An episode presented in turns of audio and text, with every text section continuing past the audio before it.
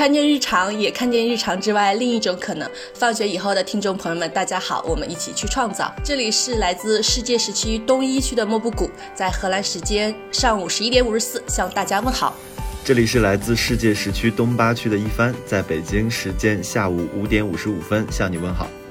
这里是来自世界时区东八区的霸王花，在上海时间下午十七点五十五分向你问好。感觉我们是什么呼叫塔台？我们在这里。哎，但是我觉得这个是很有方位感的，嗯，很不错。对，就是我们也形成了一个大三角，就是把我们北京、呃荷兰还有上海的那个线连起来的话，我们也是一个世界大三角。OK，开始吧，开始吧，好，开始吧。呃，我们这一期的主题是你也要来三斤勇气吗？呃，因为我一直以为呢，就是人以勇气论高低，勇气是我觉得人类最美好的品质。因为勇气啊，真诚、善良，就是我对自己、对他人的判断排序。嗯，这个主要是因为真诚是需要勇气去实现的。因为你选择善良的时候，尤其需要坚持和履行自己道德标准的勇气。呃，没有勇气的话，我们也更难成为自己。呃，像黑夜、旷野、未来、自我这些。因为恐惧所被剥夺的可能性，我们都需要勇气来为自己重新构建。所以，希望这一期呢，能够通过我们如何获得勇气的分享，还有我们听友关于勇气的投稿，能为大家带来三斤勇气，来披荆斩棘，上阵杀敌。这一期我觉得我可能又是划水的一期。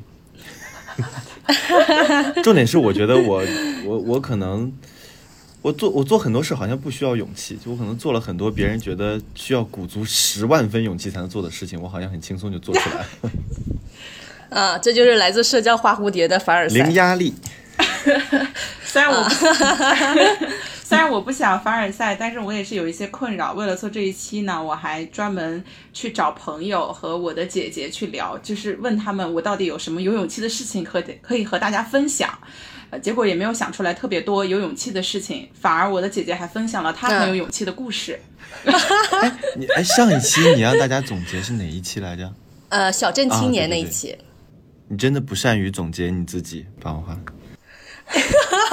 好的，呃，就是我我我也认为呢，其实勇气不是。天生的也不是一天就可以构建的，呃，我们获得勇气其实是需要非常多的激发的。就在我们成长和生活的二十多年中，其实是有非常多的人还有事情给了我们。很多关于勇气的激发，呃，我一直觉得就是勇气不是白白来的。首先是有人激发我，其次是我也在努力践行自己勇气这个标准。然后我们，所以在这期播客一开始，我想先分享一下那些就是激发我、给予我勇气的人，也就是我所说的就关于勇气的 role model。刚刚这期刚开始的莫布谷的分享呢，也让我想到认真去思考了勇气来源的点，会让我想到我的成长时期以及我近期不同的勇气的来源。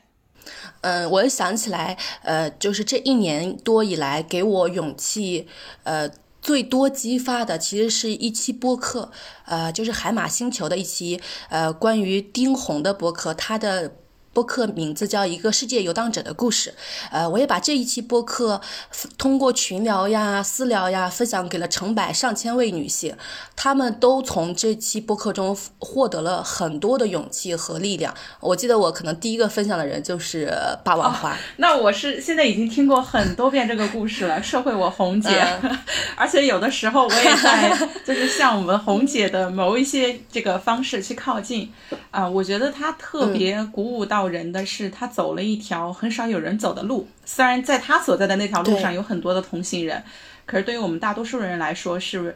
你没有听是无法想象到的。然后他的勇敢也在于很勇敢的去尝试。呃，然后我们的那个呃有一个啊宇宙乘客，我还专门去看了，就是在这个底下呢，他也有评论，就是他的评论是说六分占十分，你的人生要找一点事儿拼一把，输了不意外，万一赢了呢？对。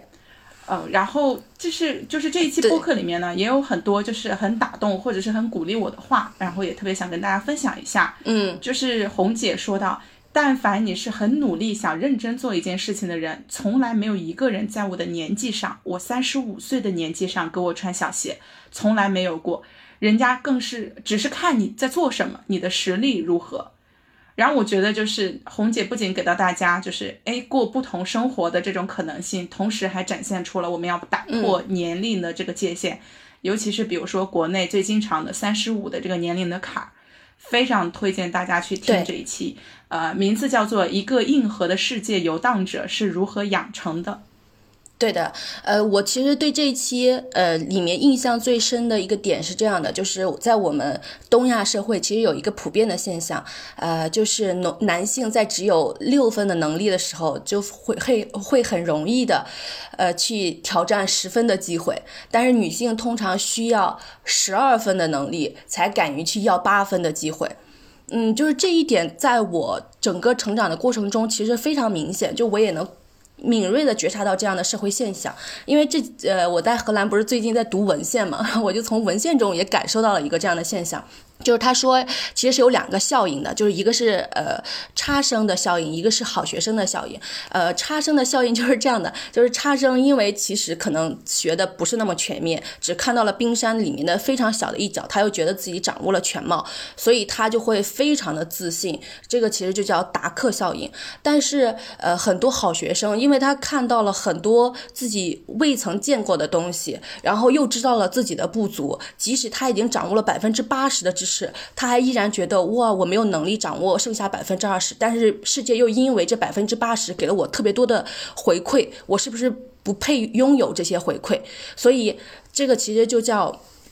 那个冒名顶替顶替者效应，就我自己常常就会有这种冒名顶替者效应，就是有时候世界给我一些反馈，我总是觉得我是不是欺骗了这个世界。但是，呃，红姐在这期播客里面分享的东西呢，就给了我非常多关于勇气的激发。我在凌晨三点的时候听完这期播客，立刻爬起来给我。最想申请那个学校写了一封邮件安利我自己，我就觉得其实，在东亚社会，很很多女性都缺少呃主动去呃获取机会，获取自己甚至获取自己能力以外机会的勇气。所以我就希望我们听众的所有的女性朋友，尤其就可以去听一下这期播客，你真的能获得无数的勇气的激发。嗯，我觉得这就是大家经常会说的一句话，我觉得大家在生活当中也可以去实践一下。就如果有什么想做的事情呢，你就大胆去做。那没做呢，肯定不知道结果；但是做的话呢，就有可能会成功。嗯，对。然后我就是回望我这一路给我勇气激发的那些呢，发现了他们身上的一些共性，就是他们呢都是一些走出去的女性。呃，就比如说我小时候会去看三毛的书，呃，她其实就是在甚至青少年时期就出国去留学，然后去看整个世界。就像她的《万水千山走遍》呀，《撒哈拉的故事》、《闹学记》啊，关于各种留学的故事。然后之前我记得有一期，呃，那个一帆有。有在问我为什么呃会想去留学，当然就是除了我当时提到的原因以外，我又在想，就是在我很小很小的时候，我通过阅读三毛的这些书，呃，他其实就在无形之中给我种下了一颗种子，我一直是非常想去看看这个世界的。后来我上大学的时候，呃，我就很喜欢。看访谈节目嘛，然后看杨澜访谈录，看完了之后呢，我又去看了一些杨澜的书，就是像《平海林风》啊这些，就他如何从央视辞职，然后去到国外留学的。呃，我发现我就一直对呃有勇气走出去的女性。特别的有共鸣，或者是有向往。呃，另外一个就是海马星球的另外一期播客，就是女孩们为什么不要选择容易的人生？这里，呃，就是那个博主也是我非常喜欢的一个博主，呃，他叫做抓马坤，他的中文名字叫做周末，他是美国唯一一个亚裔的且是女性的歌剧导演。因为其实大家都知道，像歌剧这种领域，它。长久以来都是被白人男性所占领的，呃，就不说亚裔进不进得去了，就是女亚裔的女性就基本上是毫无可能的，而且她还需要学无数门语言，因为歌剧经常用那些呃很小众的语言来唱，然后她就在这里面，呃。讲述了一下，就自己如何一步一步的挤进这个圈子里面，甚至成为这个圈子里面很厉害的人的。呃，我就会一直被于被这些女性的 role model 所激励和激发。嗯，然后呃，就那天我还在看一个就是关于传统故事的分享，因为之前有一期播客，我不是说我说那个呃呃哪吒和孙悟空是中国古典文文化唯二叛逆的形象嘛？但是他俩都是男性，我后来 想到一个很叛逆的女性的形象啊、就是精卫填海的精卫。就是我在看一个博主呃发他关于精卫的解读的时候，我也是感受到了非常多关于勇气的激发。就是精卫被大海呃沉没，丧失了性命以后，他为了复仇，同时也为了不让更多的人呃被大海夺去生命，他就开始一粒一粒的衔石子去填平整个大海。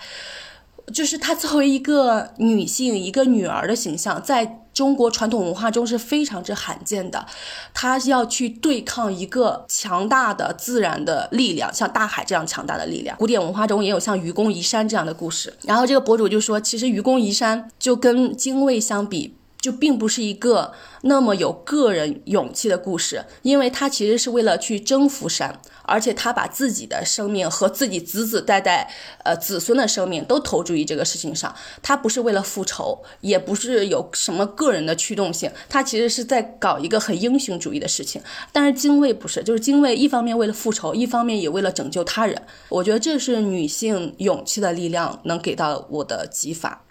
哎，我刚才想到一件事，我刚才在想说，嗯嗯，为什么我我可能做很多事情不需要勇气，而是能自然而然的做出来？是不是有一种可能，就是我们之前在回归故里中好像有这么一段话，就是说，身为统治阶级本身，你是很难感受到这些压迫的。那如果说我们在在反观我们这么多年以来，就是包括我们成长的之前的城市，包括现在这些环境，在一个男性主导的社会中，他做很多事情，他可能只需要六分的能力和六分的勇气，他就可以去完成了。那我我是不是在这个环境中的一个受益者？那所以，我是不是做这些事情可能就是很自然而然的？哇，你这开始反思耶。嗯对好的我。所以你这个你这个反思和成长非常之好，我要给你鼓掌。因为这两个就连起来了，就是嗯，对，嗯，就是很多男性其实不愿意承认自己是这个社会既得利益者这件事情，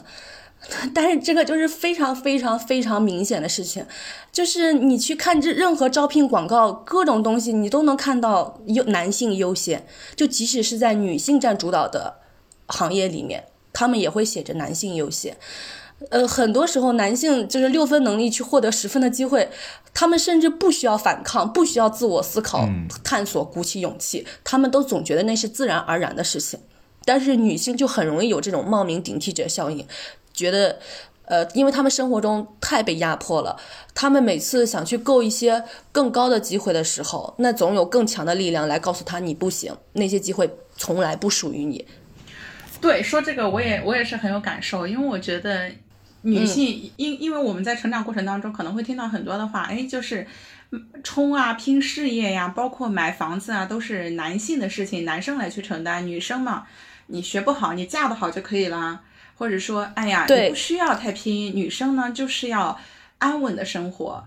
所以就是在这种的说法下，很多的女性她是不自觉的，她就会选择一条比较保守的道路，而不是说去选择啊，我要冲，我要往前拼，我要冲破边界，不会的。嗯，另外一点就是社会的现实，就比如说同样的一个单位，那女性因为现在女性越来越受教育，反而女生在教育，尤其是学习成绩上表现得非常的优异。那同样的面临一个岗位的竞争，女性要非常非常的优异，才可以有这个机会。但是男性，是的因为，你少嘛，所以你只要你不要太差，不要太过分啊，我们都会优先考虑你的。尤其是呢，会更希望，哎，我招一个女性的同时有一个男性。本身竞争的基数在不平等的情况下，女性面临的劣势更加的明显。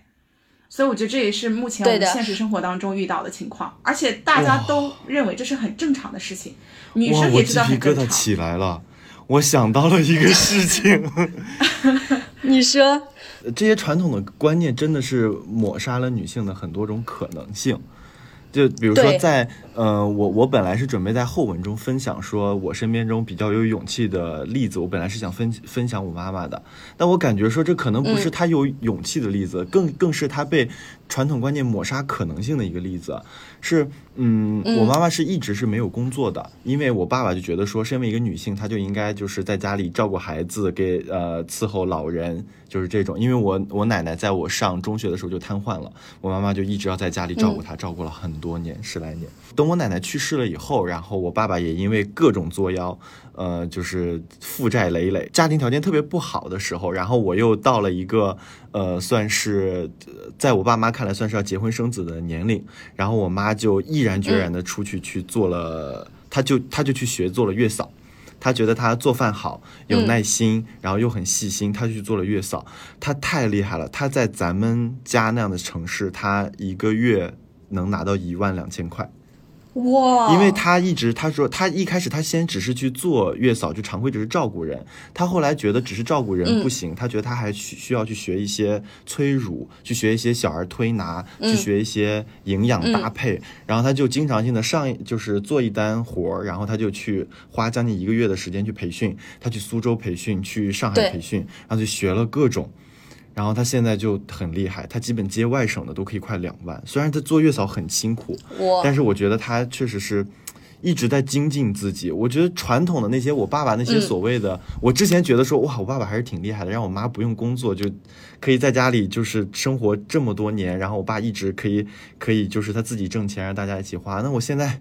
觉得其实是这种观念，包括他的想法，其实是束缚了我妈妈的可能性。他现在做的非常开心，他也觉得非常有成就感。是的啊，我我补充一下，我们那个所在的小城市的平均收入可能就月均收入只有几千块钱。嗯，对啊，来去证明一下，就是一帆的妈妈的工作能力是有多强。另外一点就是你刚刚说的这个故事，让我想到了我们分享的鸟山，就是鸟山里面他妈妈后来成为那个药学家嘛，做那个医生也是。对，也是工作能力很强，而且迅速的把他们家积累了很多很多的财富。对，我又想起来，就是咱们国内社会另外两个女性 role model，一个是老干妈陶华碧女士，另外一个就是格力的董明珠女士。就是你就总能呃发现，女性能够成功最主要的原因，是因为她们老公死了或老公不我前两天也是听到这个，真的就是死了老公之后，他们才出来。就是。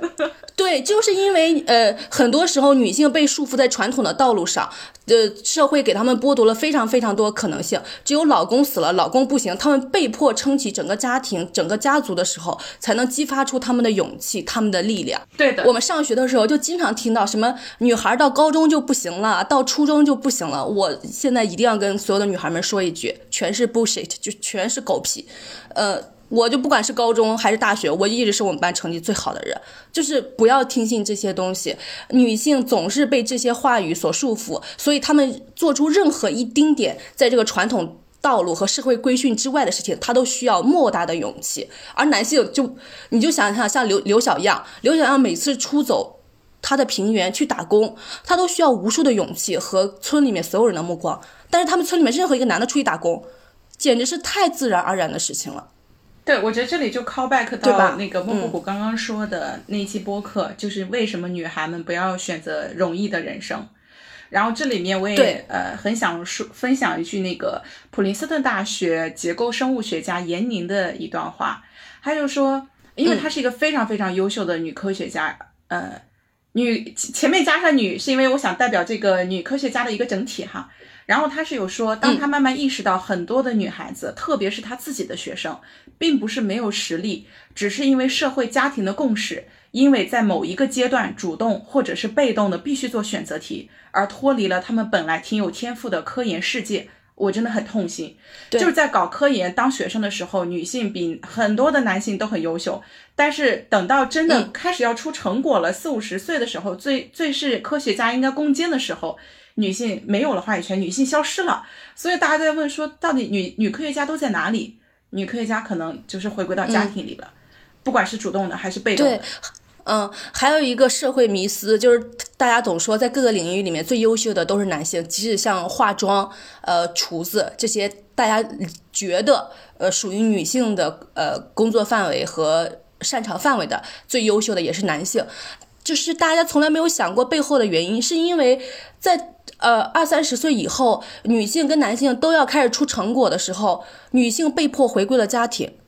就是她呃，你我们能看到很多在嗯各个领域上就做的成功一些的仅有的那些女性，她们大部分选择的只有一条路，就是单身。因为呃，如果女性选择进入进入家庭，这个社会会理所当然的认为育儿、家务是女性理所当然的责任，而男性结婚了，他更好的出成果，有人照顾他，有人照顾他的家庭，给他洗衣服做饭，哇，他咔咔出成果，对吧？就是女性真的一定不要选择容易的人生，是因为你只要选择容易的人生，你就太容易被这个社会推着顺流而下了，你再往上走太难了。除非你老公死了，才能给予你这个勇气。我我就不能也给不能给予你这个祝福，但是就是大家一定要想好，不要选择顺流而下的人生。嗯，对的，就是但凡有这个想法的时候，都应该去反思一下，就是你到底是主动做这个选择，还是说这个选择是来自于社会的规训，而你无意识的接纳了社会给你的规训。是这样的，而且我觉得吧，这个其实对男性来说也并并不是什么好事。呃，我们女性在抵抗这个压迫、捅破我们头顶天花板的时候，我们获得了非常多的自我探索和勇气。但是男性是没有这种体察的，他也没有这种自我反思和自我鼓励和自我勇气的探索这回事情，因为好像做很多事情来说，对他们来说都太轻易和自然了。我昨天在听呃许知远做的一个旅游的节目叫《十三游》的时候，然后许知远就在跟一个呃日本的史学家在聊天，他说。嗯，没有抵抗过的自我其实不是真正的自我，因为自我其实是很混沌的东西，你要和一个强大的力量去抵抗一下，那个反弹回来的才是你自己，那个被塑造回来的，你主动去塑造的才是你自己。我觉得男性很多男性都一直活在这种非常自然而然的混沌中，嗯，就是也不是一个很好的事情，对吧？因为对，我昨天问问一帆来着，就是我们我在群里讨论我们最有勇气的故事，我就可以列举出非常多，就是我在我这个社会角色的之下做出来的，就被世人看起来很有勇气的故事。但是一帆说出他最有勇气的故事是走夜路，就是朋友们啊，男性们啊，就是大家真的好好反思一下自己的人生，好不好？不，我、就是我这里有一个有一个要补充的是，是因为我真的不觉得我做的很多事情是需要勇气的，但是走夜路那事儿真的给我吓死了。那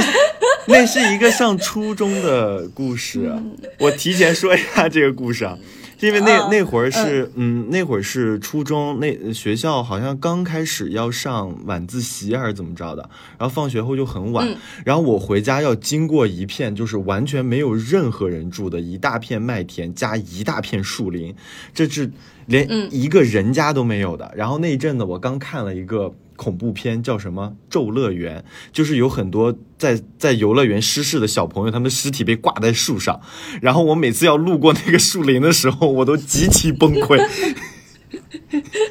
哎，你说这个让我想到了这一幕。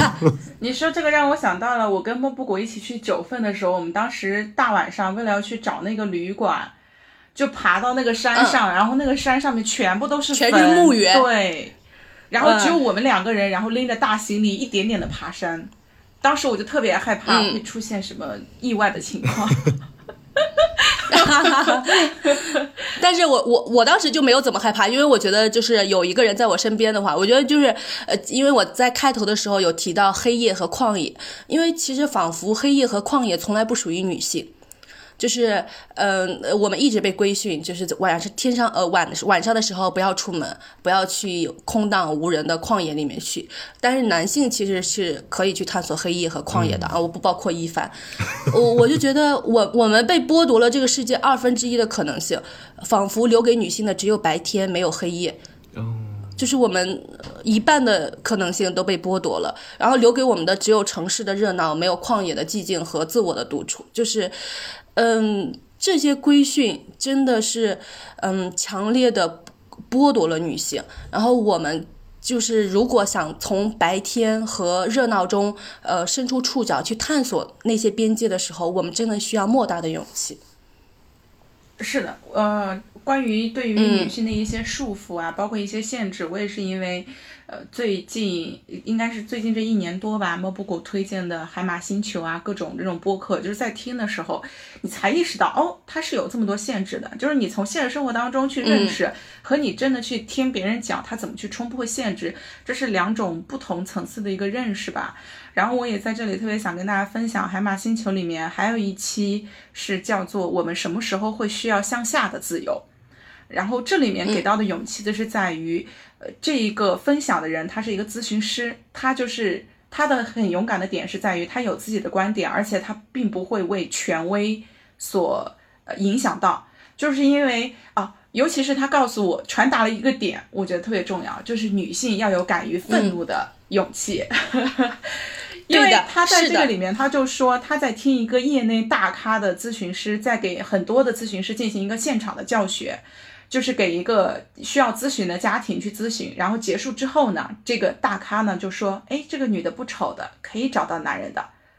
然后当时听众呢很多都是女性，啊，然后大家呢有的还哄笑一堂。当时这个咨询师听的内心就很愤怒，就他愤怒的点就是在于为什么这个人就是这个业内大咖作为一个男性可以如此的下作，堂而皇之。更让人生气的是，他为什么有这么多的人去支持他，讨好他？然后他这里面说了一句话，说，从业者大部分是女性，但掌握权力的是男性，嗯，前辈也是靠不住的，路是需要靠我们自己走的。所以他说他的感受是，当他的感受和边界受到侵犯的时候，这种感情如果向内就会成为抑郁和恐惧，如果向外就是愤怒。然后女性应该学会释放自己的攻击性，我们是可以愤怒的，当我们感受到自己的边界被侵犯，自己的感受被侵犯到。是这样的，呃，我在这里其实就想分享一下，就是因为，呃，我其实在过去二十多年其实都是一个很怂的人，但是我在这一年就有非常多的勇气，然后我也掌握了一些敢于愤怒的力量。我觉得就是女性只有掌握了敢于愤怒的力量，才能够真正的掌握了勇气和自我，因为愤怒其实是人非常，嗯。就是非常本能的东西，但是女性其实在这个整个社会是不被允许愤怒的。嗯，但我也想再一次投射出大厂的正义的光。你说，就是就是我我我这个公司所在的这个序列当中哈，就是呃，除了我们的这个创始人，他的减一，他的减二，全都是女性，都是非常优秀的年轻女性。哎，我觉得这个很好，因为它跟很很多的就是刚入职的女性提供了一个模板。包括我的 leader 也是个很优秀的女性，就是这里呃，就是还是现在还是有一些呃比比较年轻的公司，就是他们是对女性是处于一种特别开放支持，也是就是这个机会对大家来说是平等的，只要你有能力，你就可以走得更高。对，因为我这两天就是在我的学习中，也要跟企业进行对接。就是他们有一个企业的挑战，就他面临的挑战是可持续性，就是 sustainability。然后他就希望我们能帮助他提提升那个可持续性。他在提升可持续性里面有一个非常重要的内容，就是提高女性在员工中的呃比例，要实现百分之五十甚至百分之五十加。同时要提高董事会女女性在董事会中的。毕竟，因为它就呈现了他们的公司结构，他们董事会有五个人，五个 director 全是男性。女性其实要敢于去捅破天花板，同时要敢于愤怒。呃，其实我们在现实生活中就经常会听到，就是刚刚霸王花说的那个男性咨询师这样的叙事和故事。呃，很多女性其实是呃不敢去反抗的，尤其如果那现实生活中那个人他的地位很高，被大家广受尊重，或者他对你挺好的话，你就更有。呃，现实生活中社交的压力去反驳他。呃，我在这里其实还是想鼓励一下女性，遇到这样的言论，一定要勇于愤怒，勇于反驳。我现在其实就是这样的，就是呃，可能那个现实生活中那个人对我非常的好，但是他一旦说出这样非常不合理的言论的时候，我一定会非常，就是我呃我愤怒，但是我的情绪还是很平稳的，我就通过呃讲道理、讲逻辑的方式来拆解他这个话有多么的不合理。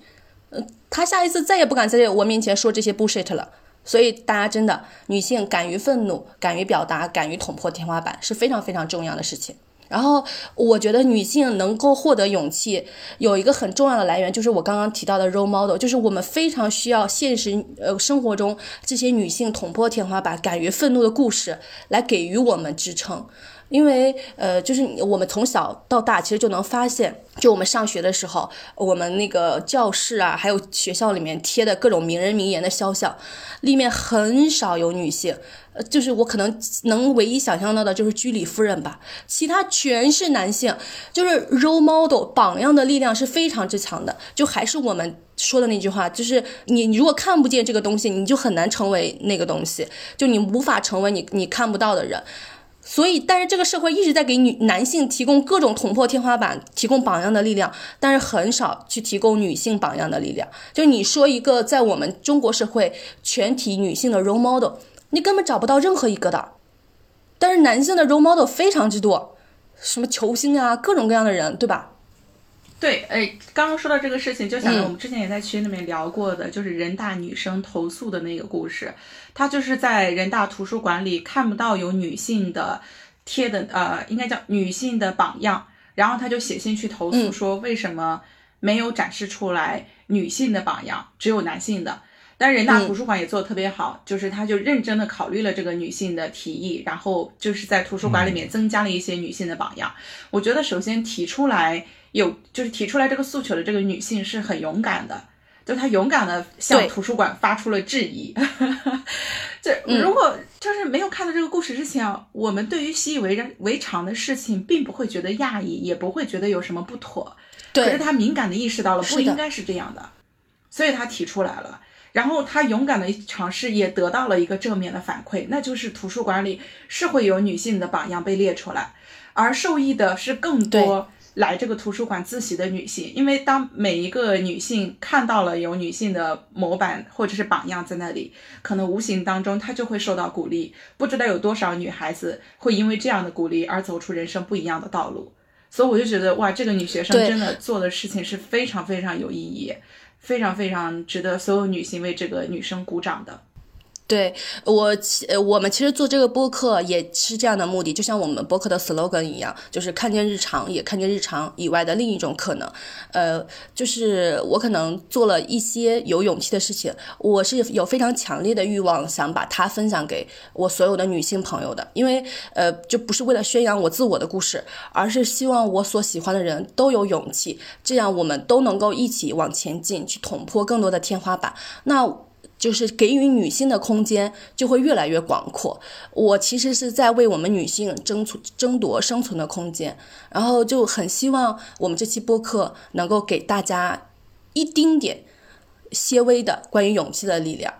我补充一个很小的头那个点，是因为我刚开始说，就是我有最近的勇气的来源，可能就是海马星球，包括什么年宁这些教授之类的。那我之前的勇气的一些来源，可能是我在上大学的时候，就是那些教授们在课堂上要告诉我们，就是作为一个法律人，你要有这个权利意识。但我印象很深刻的还是我们人权法的一个老师，她是一个女性的教授，跟我们分享了一个她怎么样用权利。怎么样运用法律的武器去维护自己权利的故事，其实很小的一个小故事，但是却告诉我们，其实很多日常生活当中，你觉得哎侵犯到你的权利，你就可以大胆的、勇敢的去维权。就是每一次第一次的维权呢，可能都是困难的，可是当你第一次维权成功的话呢，你就会学会用法律的武器去保护自己。所以我觉得这个就是回到了，就是 给到我勇气。我现在回想起来的这个。老师呢，也是一名女性的老师，而且也是一位非常优秀的老师。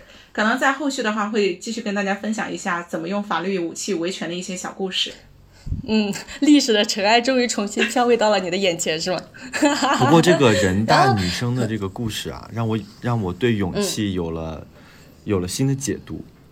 就我之前可能认为勇气是就是我们来应对生活中的呃一些挑战，应应对生活中的一些不公，应对这种本来在生活中这些情况的时候，我们需要勇气。但其实还有一种勇气，是因为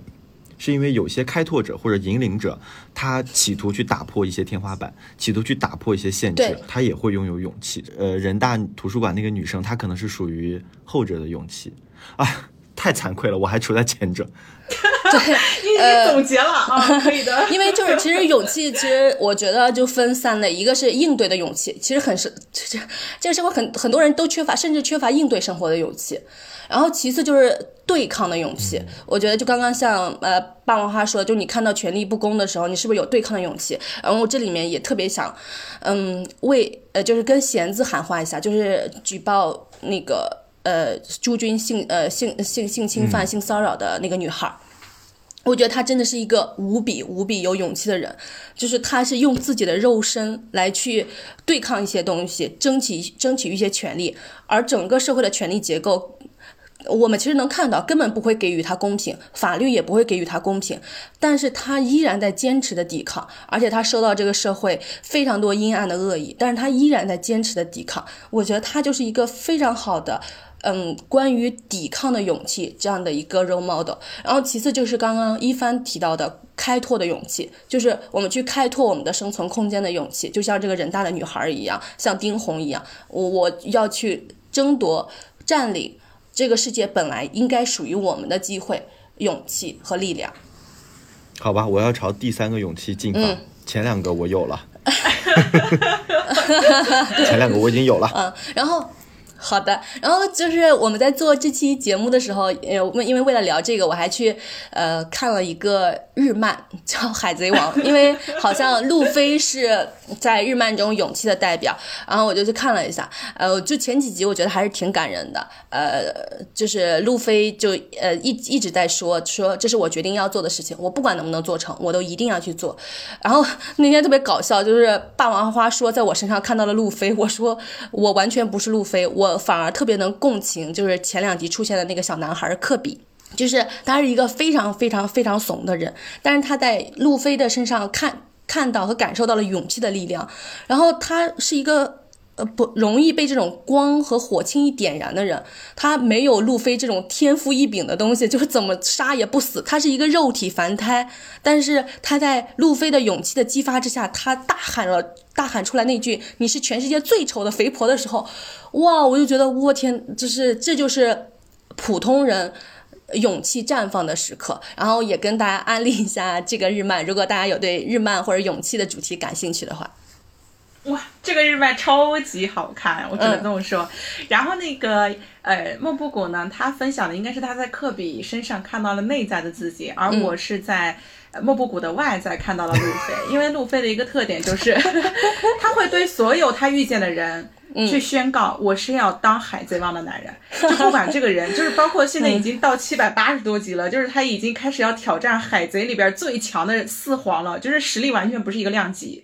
但是他依然是完全不害怕，他就是当着他的面说：“我是要当海贼王的男人。”就不管是对谁，包括对他的爷爷，他爷爷是海军中将、海军英雄，他也说：“我是要当海贼的。”这也跟莫布谷在刚开始决定出国留学的时候，他告诉每一个人他自己的这个想法。我觉得就是你，你勇敢的说出来你要做的事情，而且这件事情做不做得成，这还是后话。可是他先说了，嗯，这一点是跟路飞是很像的。我觉得这是需要勇气的。然后路飞他不仅说这句话，他也在实现自己的这条道道路上，他一直去坚持，包括他在罗格镇上可能就直接就死掉了。然后呢？他说：“那如果说我就是会死掉，可是这是我选择走的路，没有关系，我就笑然迎接。这我这不是跟那个莫布谷刚刚分享的，也是就是上前几期分享的点也是很像的，就是我向所有人宣告我要做的事情，然后我就一以贯之的去做它，不管后果是什么。就是我知道风险，我知道后果，但我依然去做。所以我说，我从莫布谷的外在上面呢是看到了路飞。”然后我觉得就是这种一往无前和坚持的勇气是特别特别打动人心的，这也是海贼王就是为什么它是热血漫，就是 大家看完之后呢，就是会不会激发到哎我有什么想做的事情，然后我也可能会遇到很多很多很多的困难，可是那路飞都可以坚持，都可以挑战，是不是我也可以？然后，对《海贼王》里面还有一个特别打动人的角色，就是跟乌索普刚刚分享的那个点很像。对啊，我是很可爱乌索普，因为很可爱，因为我在乌索普看到内心的自己，就是他是一个很胆小，然后又很爱说谎的人。每一次每到一个岛，他都会说我得了不能上岛的病，然后他又是实力非常弱小，他就是一个肉体凡胎，然后每次也是伤痕最重。可是。就是他说是这么说，为了伙伴的梦想，他就每一次在关键的时候都发挥了作用，就是他就坚持勇敢的去面对。这可能就刚刚说到的第一点吧，就是勇敢的去应对。就是乌索普一个凡人，在这个海贼王的世界里展现出了应对的勇气，我就觉得哇，我们就是可以弱小，可以很软弱啊，可以说啊，我就是很害怕，我就是怕死，我也很怕鬼，我什么都怕。嗯。可是真到那个时候，我就还是站出来。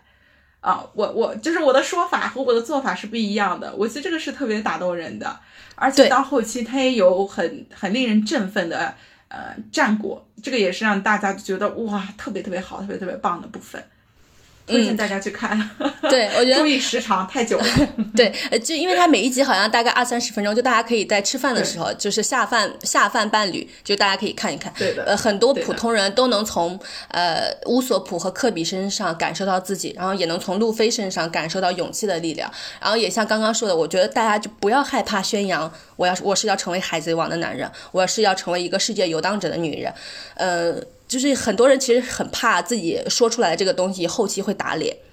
就是打脸效应是很多人惧怕的东西，就是自己宣扬出来的一个东西没有办法呃后面得以实现，然后就觉得很羞耻。我觉得大家抛弃这个羞耻，就是如果你非常真心诚意的有拥有这个目标，目标不是为了虚荣心，不是为了其他的事情，那个就是你真正的 passion 和 mission，你真正想做的事情，你永远不要害怕，呃，宣告它。在你宣告它的同时，你能得到非常多的同路者，嗯，你就会有很多人加入到你的阵营。我觉得路飞就是一直在宣扬自己要成为海贼王的男人，所以他结交到了这么多哇，那些充满勇气、充满能力。特别感人的朋友，然后另外呃一个点是这样的，就是嗯，其实你在宣扬的时候，我我不知道这是一个玄学还是神秘力量啊，就是你会感受到全世界都在帮助你前进的，你会 哎，这个是不是就是我们第十期的那个主题？来，快来快来点一下。我们第十期的主题其实就是幸运，我觉得呃，其实我们普通人非常非常需要幸运。才能走到我们目前这一步，嗯，就在我身上，幸运的神迹经常发生，所以我们想说第十期征收一下大家的投稿，让大家来分享一下自己的幸运往事，把这份幸运传播出去。呃，就大家真的不要害怕把自己的目标宣扬出去，你只要真的勇敢的朝着一个目标前进，这个世界上一定会有帮助你的活人的力量以及神秘的力量的。这是我无数次感受到的事情。我说的好好啊！对，一定要相信这件事情。嗯，然后我们接下来就听一听我们朋友们的投稿吧。我们第一位又是来自我们，嗯，我们的真爱我们的设计师，呃，阿威老师的。嗯，他的故事真的非常的激励人心。他也是在我们要录播客的前一天，突然间跟我说啊，你们什么时候录播客？我也想发这一期。就他作为一个社恐，现在已经成为了一个非常主动的、积极的人。然后我们听听阿威老师的故事。好的。哎，我忽然想到了一个，我还有个勇敢的事迹，我待会儿可以讲。我觉得老牛逼了。哦，可以，可以。可以。掀起了历史的尘埃。哎呀，这个我忽然，这就是跟那个我要成为海贼王的男人，这个一下一下激起了我的一个。啊，我跟你说，这就是输出和表达的意义，就是你不输出，你不表达，很多历史的尘埃就掩藏在你身后了。但是如果你通过输出和表达，那些过过去历史的尘埃，甚至是金子，就能重新的回来。好的，那我们今天嗯，先来听第一位投稿，来自阿威。大家好，我是阿威。嗯，我要分享的故事分为三个三个篇章，我给这三个篇章都取了一个小标题。那第一个篇章标题是“出走”。我从小就很喜欢画画，初中毕业的时候，因为听美术老师提起过，可以通过高中可以上美术学院。因为当时年纪很小，也没啥见识，完全不知道该怎么弄。然后等到快要毕业的时候，我去找老师，但我不知道老师是因为某种顾虑还是怎么的，后面也没有告知我具体应该怎么弄。然后就到了，很快就到了那年的暑假，就突然冒出各种的中专技校，然后他们是。挨家挨户的上门推销，推销自己。我父亲被其中的一家给说动了，理由是学习两年之后，在第三年包分配安排工作，带薪实习。那一年我父亲生意亏损特别严重，家里面我是老大，后面还有弟弟妹妹，于是我只能够去市里面那个技校。即便我向父亲转达了我高中想念、想想继续读高中、想学美术的想法，在技校混了两年，到了十五岁，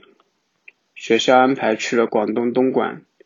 一家电子厂里面实习。那是我人生第一次一个人出远门，第一次坐大巴，第一次领工资。我记得这第一份工作是流水线工人，是一个装配吹风机的工作，每天工作七天，每天是早上八点到晚上九点，午餐加晚餐一个小时，一天工作是十二个小时，唯独周周日晚上是不用加班的。这样子，我咬牙做到了第二年的春节回家。过了年，我听从父母的安排，跟着一个亲戚去了广东中山学习吹玻璃。嗯，就是大家在圣诞树上面看到的那种球形或者是各种形状的那种装饰物。那种装饰物其实它都是玻璃的。而且都是空心的，但是它外面包裹着很多颜色，很多人都不知道那个是玻璃的。嗯，做这个大概做了一年的时间，后来实在是不是我喜欢的，自然就自然就没有学成。回家后，我被父亲安排去了我们家县城的一家门窗店里面当学徒。我父亲的意思我很明白。想让我快速的掌握一门手艺，一来可以赚钱支援一下家里，二来呢将来也有立业之本。我完全理解他的想法。嗯，因为那几年我们家真的是兵荒马乱，但我始终觉得哪里不对劲。我每天睡觉之前想到第二天起床上班，每天去到店里面要使出全身的力气。去抬起那些又大又重的玻璃，我整个人都是灰色的。有一天，我决定靠画画来拯救我自己。我不知道该怎么去拯救，但是我知道现在的生活不是我想要的。于是我结束了我的学徒生生涯，把自己关进了房间，拼命的画画。也就是从那个时候开始，我和我父亲的裂痕也越来越大。直到有一天，在家里，我不记得是因为什么事情和父亲开始了争吵，越吵越凶。后来我们两个都气疯了，我跑了出去，跑进了一个树林。那个树林是位于我和我外婆家中间的地带，是我从小玩到大的乐园。算是吧。嗯，我记得那个时候是一个夏天，阳光透过树叶的缝隙洒在地上，没有风，有各种的虫鸣、鸟叫，然后一个近乎绝望的十七岁男生冲进冲进了树丛，蹲了下来。开始嚎啕大哭，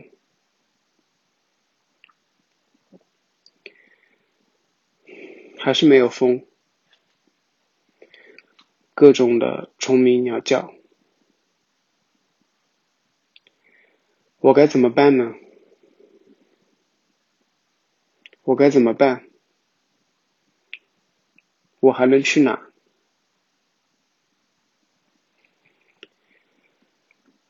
我就想着这些问题，我不记得哭了多久，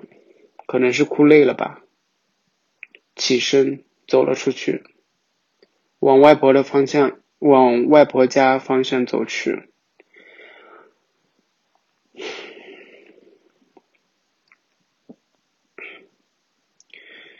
我从小在外婆家长大外婆是这个世界上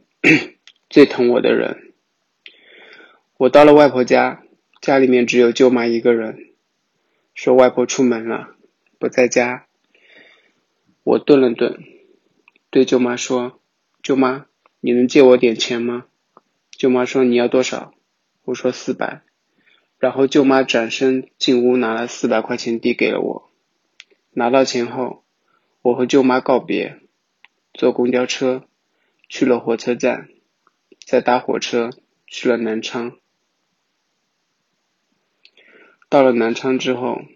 在火车站附近找了一个二十块钱一晚的旅社住了下来。第二天去外面找工作，路过了一家新华书店。看到上面写着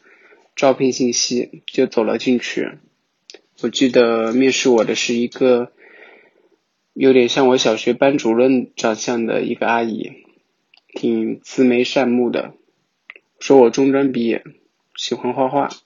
你们看是不是需要？后来他们就要了我，而且他们是包住包住的，就是我可以住在店里面，因为。他们需要一个看店的，一个月八百块钱，每周一休息一天，我太开心了。下班之后有好多书可以看，我记得那个时候我看了好多好多美术生培训的那种类似于教材的书，还有小说，嗯，有路遥的《平凡的世界》，余华的《兄弟》，许三观卖血记，还有曹文轩的一些小说。都是在那个时候看的，嗯，就这样子开始了我人生第一次由我自己选择的工作。这是我从初中毕业之后过得最开心的一段日子。再后来，我之前说的画画还真的派上了用场，就是每一次的推荐、折扣之类的海报都是我画的。我记得那一年回家的时候。我给我的舅舅、舅妈、外公外婆，每人都买了一套保暖内衣。嗯，呃，我我听到阿威老师的故事，就还是非常非常的感动。然后，因为他其实第一个故事是关于出走的嘛，呃，我 我觉得他这期的呃故事就很像我们第六期就是走出小镇的那个故事。然后我我也觉得就是出走是我人生的一个母题。呃，在我非常非常痛苦的时候呢，呃，我我我我选择了一个就是写小说的方式，因为正好刚刚提到就不要害怕宣扬出你正在做的事情，我决定把这个事情也说一下。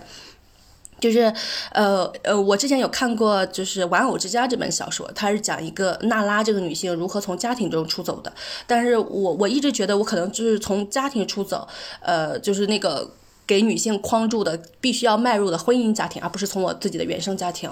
呃，然后以及从小镇出走，对于我来说都是非常非常不够的。我一直想的是我如何从整个系统中出走，所以我就写了一个关于女性从整个系统出走的小说。呃，在我非常痛苦的时候，大概写了三分之一，但是因为呢，我现在不咋痛苦了，所以就一直没有继续下去。然后前两天我跟阿威老师聊天，阿威老师还说，如果我的小说最后。真的出版了，他愿意帮我画封面，还有那个呃插画，所以我就决定把我的小说接着写下去。嗯，然后呃，他关于他这个出走呢，里面其实非常打动我的一点是，呃，我这里不是批评他的爸爸，就是他爸爸一直在拿呃这个社会呃的规训，在给他的儿子安排特别传统的道路，但是这个里面给他提供帮助和情感支持的是他的外婆和他的舅妈，就是。呃，他在说，对，是的，我就这一点给了他四百块钱，这一点，对我就想说，因为哇，他找他四妈借，呃，舅妈借四百块钱的时候，他舅妈就真的借给了他，哇，这一点真的很动人。我我听的时候也是觉得很感动啊。我先说一个背景故事，就是上一次阿威老师给我们投稿之后呢，很多的听友就说，哇，阿威老师又有进步，就他比第一次刚投稿的时候就整体顺畅了很多。然后没有想到这是第三次投稿，就是比第一次和第二次又有更多的一个进步，我就觉得哇，就是阿伟老师总是给给到我们感动和惊喜。而且刚刚我们在录制开始前呢，莫布谷还说，就是阿伟老师在询问要不要给我们文字稿，这个开始卷起来了。对，哎，卷起来的同时，我就觉得哇，阿伟老师也太擅长于，就是他很。呃，很擅长于反思和进步，哎，就是这个可能是受到了上一期董甜甜的这这个的反馈，他会觉得，哎，那既然有一个我们认同的，而且我们表扬的一个好标准，是不是他也要往这个方向来走一走，靠近一下？我觉得这点也是很打动人的。嗯，呃，然后我觉得就是刚刚这个故事里边，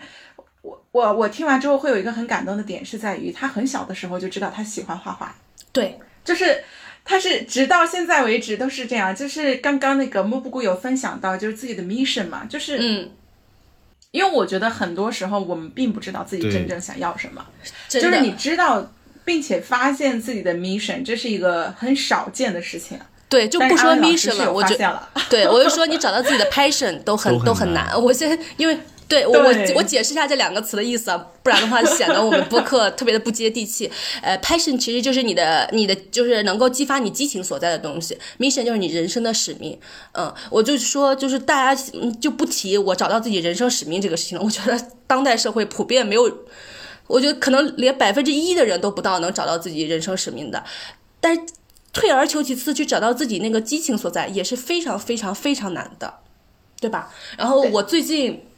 就一直在想，我我自己的 mission 和 passion 是什么？呃，我我真的是，竟然是通过辞职，然后这一年这半年多的 gap，然后才发现了我自己的呃 passion 啊，还有 mission 所在。我我就觉得很好。然后阿威老师这里面特别打动我的一个勇气，其实是自我暴露的勇气，其实也就是选择真诚的勇气。这个社会真的有太多人根本没有勇气去选择真诚和自我暴露了。嗯，你看他非常真诚的在讲述着自己的出身，呃，自己那个被主流社会看上去非常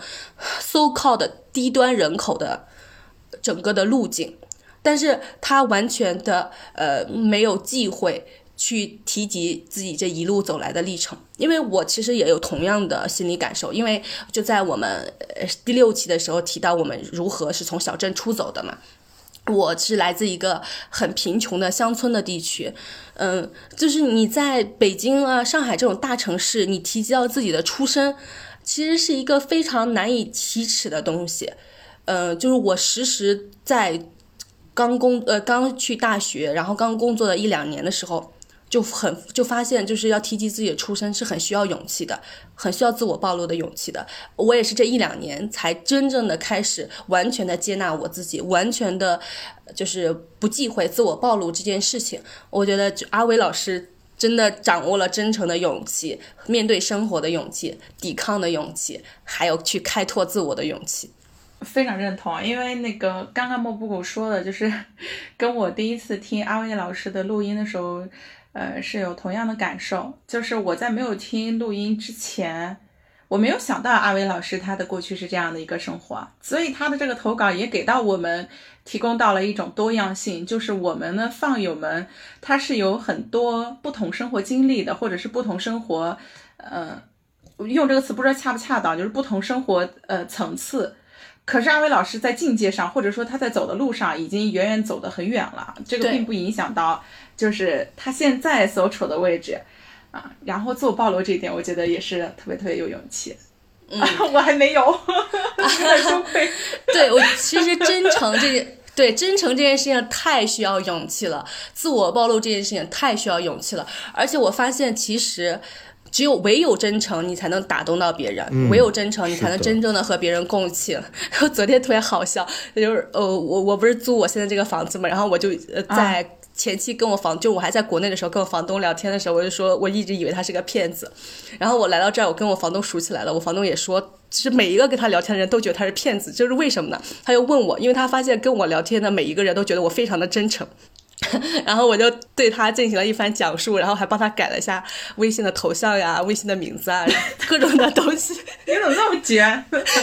花了好几个小时，特别搞笑。我就想说，真的，呃，真诚。绝对是最好的策略。就是我们在这里面说，勇气是最好的品质，但是真诚是最好的策略。就是你在日日常生活中所有的交往中，真诚绝对是能够给你带来最大正向反馈的东西。就是你如果选择诚实，那你只需要想呃，在任何场合你只需要那一套话术就可以。但如果你选择不真诚的话，没有自我暴露的勇气的话，你就要在各种场合下变换各种不同的话术。它对你的大脑容量、你的演技。你的情商，你的种种都需要非常高的要求，但是真诚不需要，真诚就需要勇气就可以。嗯，哇，那那我们要接接下来下面的他的，我我还没说呢。你说，就是阿威老师他他讲故事非常有画面感，我觉得这也是他的 mission 的所在。他想用画画的形式去拯救自己，其实他看待这个世界也是在看，就是其实是在像看漫画一样。在看他自己的过往，就他描述的彩色的玻璃球和阳光斑驳的呃树林，以及抬不起来的非常沉重的玻璃，这都让我觉得哇，这这就是这就是一期期的漫画的感觉，一个人的形象，嗯，是的，然后 大家快去搜一百张计划，你这宣传委员太到位了。然后这个出走的故事让我想到了之前木布谷分享的离家出走的阿姨，然后她去自驾，自驾型的，对，自驾型的阿姨，然后她把她自己的这个自驾的故事，然后录了一期期的 vlog，然后前一阵子她还因为一个事迹，然后又上了热搜，是哎是一个什么节日？她好像想她好像想买一百支玫瑰花送给其他的女性们，忘了是一个什么节日哦哦，她之前还因为迪士尼。上了热搜，就是迪士尼的那个工作人员邀请他去迪士尼。哇，我每次看到他的故事，我都很感动。对，就是他在出走的过程中，嗯，他在实现自己、探索自己生活的边界的时候，他还能想到去关爱跟他一样。可能在这个社会的不同的角落，深受着不同压迫的女性，她想给大家送一支玫瑰花。她觉得这些女性可能从她们出生，可能四十岁、五十岁了，从来都没有收到过人生中的第一枝花，然后她想把这枝花送出去。哇，就好感动啊！真的太感人了！哇，女性真是世界的光。好，快让我们来听一听阿威老师改变的故事。来。行。第二节改变。再后来，我去了义乌，在一家陶瓷工厂找了一份工作。每天的工作内容就是按照参考图在陶罐上面画画，画了一年的时间。嗯，我觉得好像不能一直这样子。我在想，我是不是可以找一份更有创造性的工作？那个时候有一个工友，年纪比我大，比我大蛮多的。然后他们两个两夫妻都爱画画，而且画的都很好，都比我好。那个大哥说，我听那个大哥说，他之前在这边画画的有一个男生，后来去了什么广告公司之类的，然后是上班用电脑的，好像还不错。这段话我好像听进去了。但是转念一想，虽然我在学校里面也算是上过微机课，那个年代叫微机，就是电脑课，但是对于设计来说完全没有概念啊。嗯，这条路我能够走得通吗？转眼到了春节，回家之后我就决定留在家里面，因为当时因为当时自己的有一些想法。我冥冥之中觉得，我感觉我以后会离开这个家。那我在想，我在离开这个家之前，再和我的家人们好好生活一年吧。之后我找到我们市里面一家广告公司去面试。面试的时候，我和面试我的小哥说：“我什么软件都不会，但是我会努力学习的。我会画画，你看，这是我画的画。”然后递给对方一本我的绘画练习册，上面都是我画的画。再后来，我作为一名学徒被录用了，和之前所有的学徒都不同。这一次是我自己喜欢的，也是我自己选择的。我还记得面试我的领导小哥叫小马，谢谢你，小马。再后来，我拼了命的学习，学 PS，学 Code。那个时候成长很快，做出来的东西，老板和同事都很喜欢。也是从那个时候开始，开启了我设计相关的职业生涯。我记得那个时候工资是六百块钱一个月。当我父亲知道这个消息的时候，和我说：“有些梦过了年纪就不要做了，脚踏实地的，到了一个年纪就做一个年纪的事情。你这样子以后怎么生活呢？”我没有听他的，该上班上班，该存钱的存钱。我记得那年的年底，我拿着存的钱给我妈买了一台海尔的全自动洗衣机，一件真维斯羽绒服。当我父亲看到我给我妈买的羽绒服，说：“你是钱多吗？”过了年，我口袋里还剩下八百块钱，带着这八百块钱。去了上海，我们在这里听到了去到上海的故事，就是阿伟老师如何一一步步从一个乡村，然后去到他各个打工的地方，然后最后来到他现在所生活的上海。呃，里面有一个非常呃触动我的一句话，就是他爸爸跟他说的，就是有些梦过了一个年纪就不要做了。呃，我现在要说一个。给予女性和男性共同困境的东西，因为刚刚提到了各种结构性的压迫，男性如何是既得利益者这件事情，但是在年龄焦虑，呃这件事情上，我觉得他好像对男女都是一样的，虽然对女性可能更深一些，就是三十岁、三十五岁这个年龄。嗯，就一直在卡住我们，尤其是做梦的年纪，尤其呃，男性在这个社会中一直被鼓励去呃向上，去承担家庭的责任，去挣钱，去成为成功的人士。如果他三十岁或者三十五岁的时候还没有达到这个的话，呃，这个社会就会给他定义一个词，叫做 loser，就是失败者。嗯，但是阿威老师，呃，在这种的社会规训和父亲的规训下，他依然坚持有勇气的。去不断做自己的梦，直到这个梦把他带来了上海，带来了那些去用电脑、用软件所去工作的公司。我就觉得这个地方其实是非常打动人心的，就是不管什么样的年纪，我们都不要害怕去做梦。如果那个梦是真的是我们的 passion 和 mission 的话，是我们的激情和使命所在的话，而且就是这个社会基本上很少有人能发现自己的。呃，使命和激情所在的，所以你如果你一旦发现它，那你一定要紧紧的抓住它。嗯，你就获得了一个实现自我、获得一丁点在这个无比苦的社会的一丁点糖。我觉得那个是上天给予我们的糖，就是很多人根本就没有找到这个糖，他们就在苦海浮沉。你要如果找到了这个糖，你一定要勇敢的去接近它和抓住它。对，是这样的。我是听完了之后，第一点就突然想到了，为什么阿威老师会喜欢放学以后，并且成为我们的精神股东？嗯，放学以后的精神纲要是去表、去表达、去创造，对，尤其是去创造。而阿威老师呢，他就是他已经是一个熟练工了，可是他不想做一个重复性的工作，他要创造。我我觉得这点真的是很厉害，因为当我们去做我们已经习以为常的工作的时候。可能不会有改变的勇气，可是他知道我不是想要做一个重复工，我就是想要去创造，啊，这一点我觉得呃不仅仅是一这一点吧，就是这一点会使得他一路的离开，包括来到上海以及走到更远的未来。然后第二点，我会觉得就是他求职的勇气，就刚刚跟我们那个丁红那一期分享一样，就是六分占十分。就虽然我不会 PS，我不会电脑，但是你看我现在有这个基础，你如果给我这个机会的话呢，我是可以试一下的。对，那现在看来，大家所看到的每一期这么好看的封面，都是阿伟老师用电脑设计出来的。谁能想象到他是一个完全不会 PS 的人呢？然后里面其中还有一点是很打动人的是，我告诉你我会学，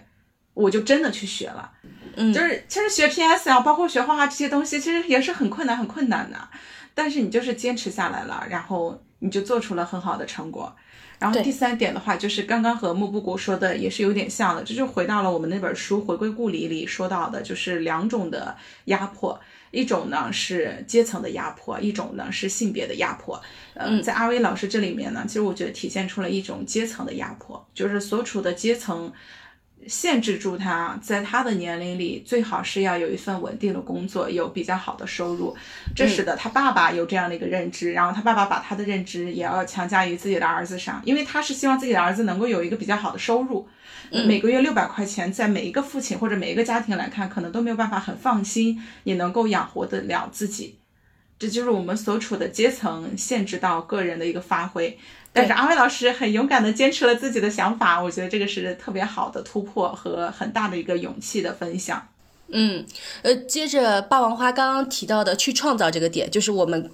那个播客的精神纲要，就是我们希望在日常之外探索另外一种可能，但是这个可能的实现方式是去创造。呃，我在这里面正好也分享一个社会学的观点，就是女性在这个社会上不是属于第二性吗？但是其实男性在一个如果是纯真空男性的情况下，有一些男性就会也会成为第二性，就是呃如果没有女性的话，有一些就处于社会基层比较低的那些男性，他们就会成为这个社会性别的第二性，呃，然后就是很多女性学家就提出来了一点，我们能够解放自己第二性这个身份非常重要有效的一个途径就是去创造。呃，阿威老师还有我们播客，其实都是想通过这种方式去创造的方式，去输出、去表达，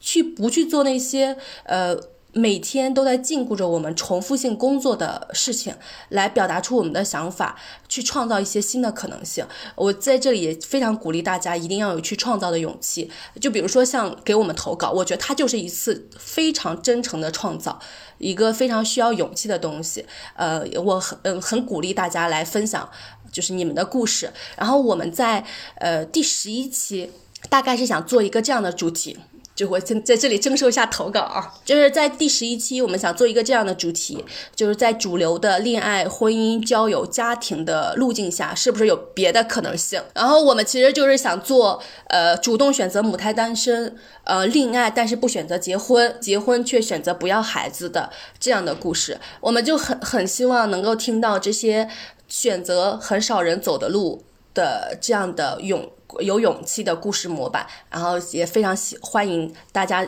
就是这些已经有勇气选择自己人生路径、选择了少数人走的路的这些人，有勇气给我们投稿，然后让更多的人感受到你们的勇气，然后也有勇气去选择他们真正想走的路径。让我们一起抱团吧！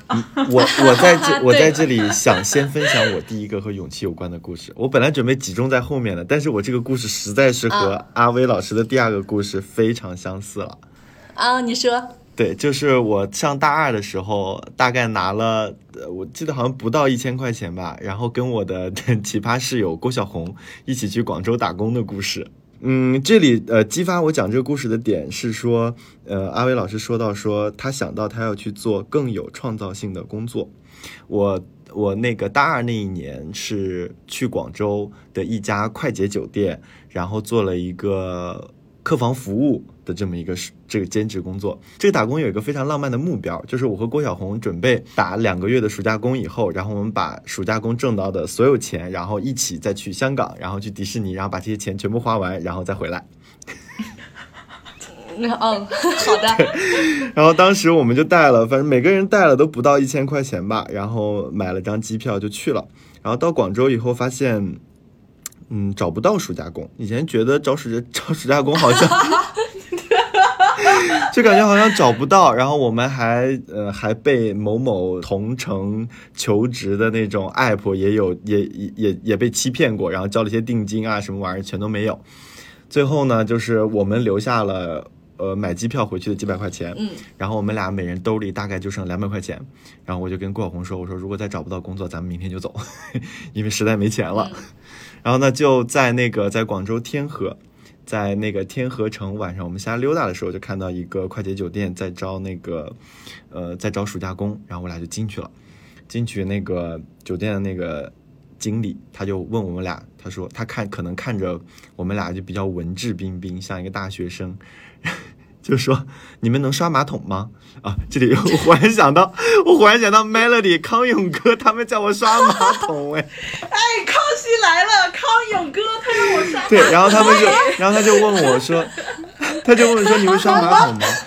你可以刷马桶吗？我心里觉得，我觉得这个很简单啊，就在家里天天打扫、洗洗刷刷，这都很正常啊。我说可以啊，为什么不能刷马桶？刷马桶有哪里难的？我可以刷，我刷的很干净。然后那经理就说好。然后，呃，他就问我说：“那你们对这个工作有没有什么问题？因为我们俩已经没有钱生活了，也就是没有钱再交得起房租了。”我就问他：“我说你这个工作包吃包住吗？”他说：“包吃包住。”然后我们姐忘了一个月多少钱了，反正包吃包住，我俩就当时就决定了，然后立马就签了。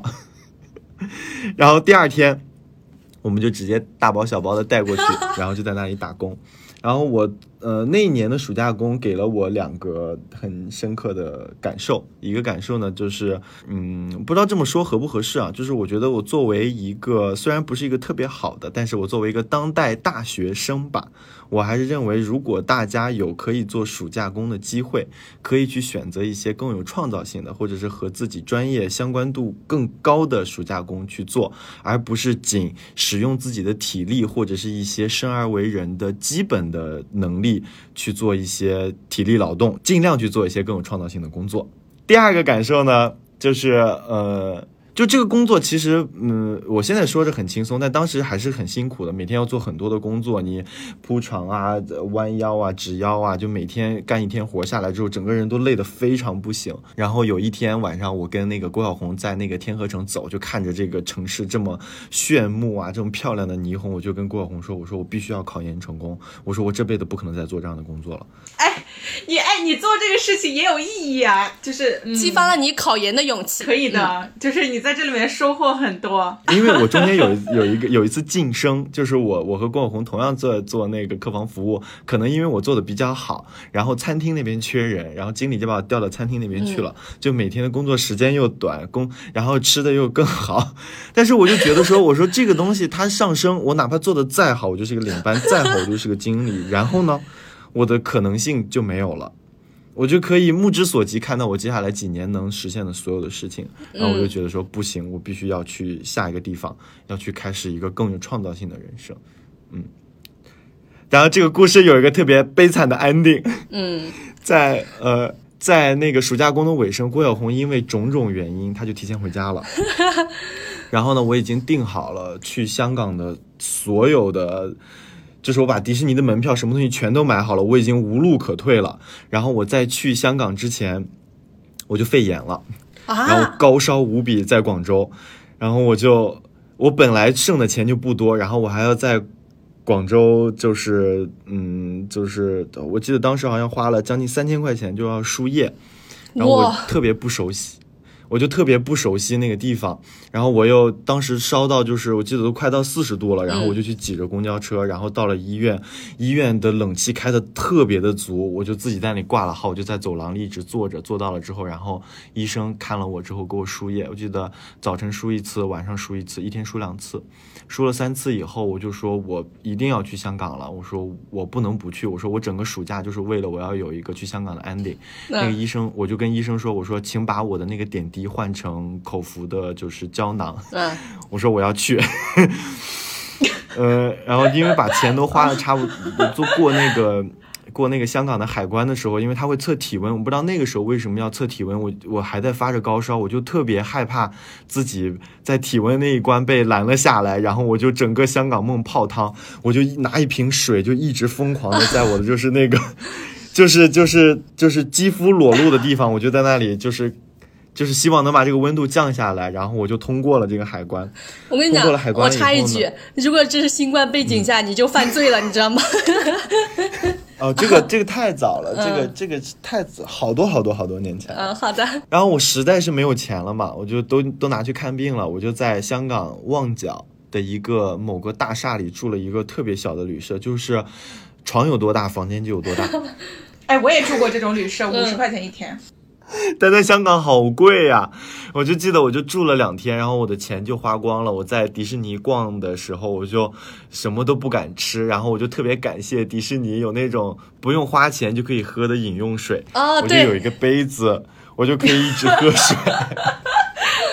哎，但但我觉得都是这种故事，记忆会很深刻哎。是的就是很有钱的时候去玩，反而没有这种感受。对，呃，对我我想插一个点，嗯就是因为刚刚一帆有说他在受骗的那个故事嘛，因为我觉得听众里面会有很多大学生，我就会很想和大学生们说一句，就是大家在找工作的时候，一定一定要有这个防骗的意识，就是这些定金啊、押金啊，就轻易千万不要交，然后也一定要找正规还有自己的网站身份证信息。对的，对的，就是大家就是趁年轻，千万不要吃这种亏，嗯。然后第二点的话，我我刚刚是想分享什么来？哦，没有了，就是这一点嘛，我就想分享。哦，我想到了，我想到了，这个点跟你们讨论一下，我不知道是不是要放在里面。嗯，就是因为你刚刚就是一帆有说到他不想做这种工作嘛，然后我就在想一个社会的结构哈，就是工作里面它肯定是会分有技术性的。就是重复性劳动呢，它是有需要人的，然后呢，当然也有部分创造性的工作，但是就是关于这两种不同类型的工作是怎么样去去看待它，嗯。因为实际上你现在的这个社会当中，也是属于你越有创造性，你你所得到的收益，你所得到的方方面面的东西都多很多很多很多，嗯，反而嗯。就是技术性的活儿谁在做呢？就是农民工啊，底层的人，嗯，然后他们就处在很很劣势的地位，对。所以我就在想，就是关于这种不同工种的分类，以及不同的人去从事这种类型的工作的时候，嗯，是是怎么样去？呃，我我我我可以提供一下这个看法，因为它其实是从两个角度来说的，一个是社会结构来说，一个是个体层面。我觉得从社会结构来说，呃，我们是一定要尊尊重从事重复性劳动的人，因为他嗯为我们是的其实承担了非常多生活的痛苦的部分。然后这有一个未来就是，嗯，就是 AI 技术的发展，呃，会帮助我们取代这些非常重复性的劳动。但是另外一个角度呢，是从个体身份上来说，就是我希望我们每一个听到这个播客的个体，我们都要有勇气去创造，去从事创造性的劳动，因为其实不是说，呃，那个。很多人是呃，其实是首先是被结构所限制了，其次是被想象力所限制了。就很多人觉得我只能从事重复性的劳动，但是从个体层面来说，如果你的想象力真的呃足够开阔和足够开放的话，你是有可能从重复性劳动这个圈里面跳出来的。所以，我们从个体层面上来说，我们当然鼓励大家。就是敞开你的想象力，敞开你的可能性。然后从社会层面上来说，我们呼吁给重复性劳动的人群更多的尊重和更多的保障。嗯，对，这里我我想到了，我想到了一个事情，就是咱们上可能下一期会说，但我现在想先聊一下，就是呃刘子超他的那个关于中亚的那个旅行，嗯然后我想，嗯，其中有有讲到说那个吉尔吉斯斯坦的很多男性会去俄罗斯打工，嗯，对，我我觉得和你刚才那个说的是相相似的。我们嗯现在这个阶段可能是，比如说我们国家很多一些农民工，或者相对来说，嗯、年纪相对比较大一些且文化水平不够高的人，他们承担了这些社会中比较机械的、比较重复的工作。嗯，那比如说，如果下一步我们国家的整体受教育水平，然后大家整体生活水平前进一步的话，很有可能我们国家的这些机械的和一些重复性劳动工作的这些劳动力，可能会来自一些周边的相对一些欠发达国家的这些人民，他们可能会来到，会会来到我们这里承担一些这样的工作。然后同时，当然也存在着，呃，刚才莫布我说的一些人工智能可能会取代了一些更多机械性的、重复性比较高的。呃，我这里其实还是要提醒一下大家，呃，即使是会给予我们就是让我们去做重复性工作的这个限制，但是大家依然要真的要提升想象力，因为呃，AI 这项技术回头取代大部分重复性劳动的时候，其实是会带来非常多人群的失业的。如果你不去从事创造性的劳动，你有你总有一天会被机器所代替。我们身为人，一定要有主体性和创造性，这是我们跟机器非常大、非常大、非常大的区别。嗯哎，让我想到了那个以前是小时候政治书上面说的嘛，我们进入到了一个终身学习的时代。我天，好累。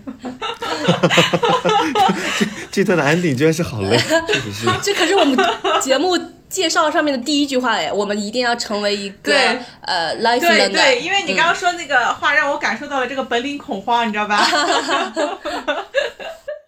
那我们 那我们赶紧听阿威老师最后的阿威老师要到上海宣啦战。三、宣战。我是不婚主义者，这就是我在前面提到的我隐约感觉到未来可能会与我家人疏远的那个想法。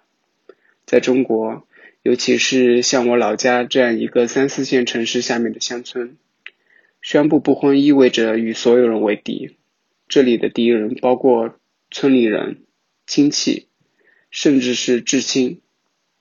当我第一次尝试与我的父亲表达我这个想法的时候，他说：“你不结婚，那就不用回家了。”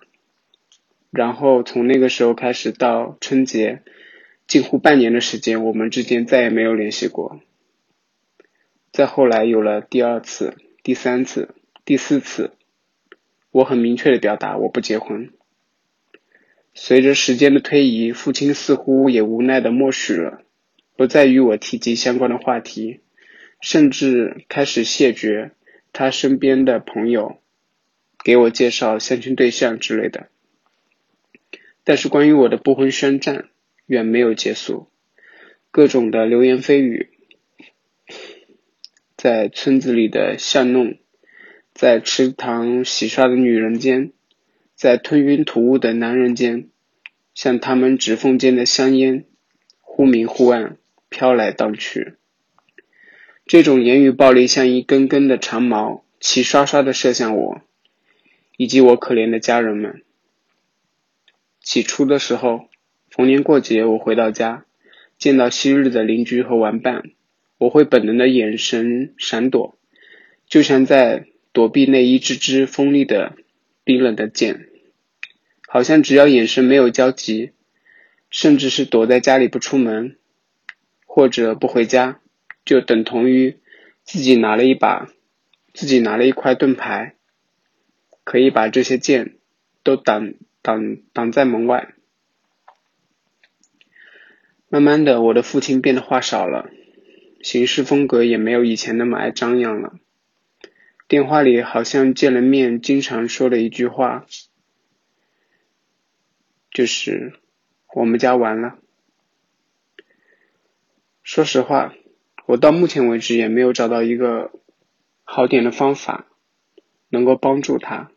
帮助我的父亲从这个困境里面走出来。虽然我自己已经完全不再惧怕，也不再依赖自己给自己。建造的盾牌。我现在回到家里面，如果想去从前的树林去看看，路上会遇到昔日的邻居、玩伴。如果对方释放出善意，我会报以微笑，点头回应；但是如果有嘲讽的语调，假装关切的，我就呵呵的冷笑一声。对于那些想要嘲讽我的人，我想说。我不吃你们家的大米，我全靠我自己，而且我活得比你们精彩一百倍。嗯，这次的分享有点长，感谢你听到这里，谢谢。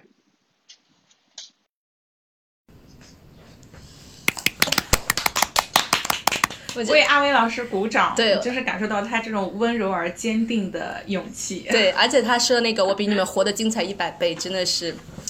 有力量，精彩一百倍。对的啊，确实确实。我是说，这个世界上真的有非常多的井底之蛙，他对于那些飞出去的人有各种各样的指指点点。就是我想说，飞出去的鸟儿们千万不要 care 井底之蛙的看法。然后，但是他们还抱着尤其那些戏谑的那种语气和态度。其实最悲惨的就是他们自己。对，然后这个里面同时也有很悲惨的，其实是呃阿威老师的父母，因为他们没有办法从井底里面走出来，他们即使爱孩子，但是依然。然要受到其他井底之蛙的聒噪和伤害，呃，我觉得这其实也是一个困境，所以这也是我们做第十一期节目的目的。就是我觉得如果有同样呃想法的朋友，可以把我们第十一期的播客，虽然现在还没做出来，分享给自己的父母，就是让他们知道这个世界上很很多人选择了那个少数人走的路，他们活得更加精彩、更加快乐、更加自得。而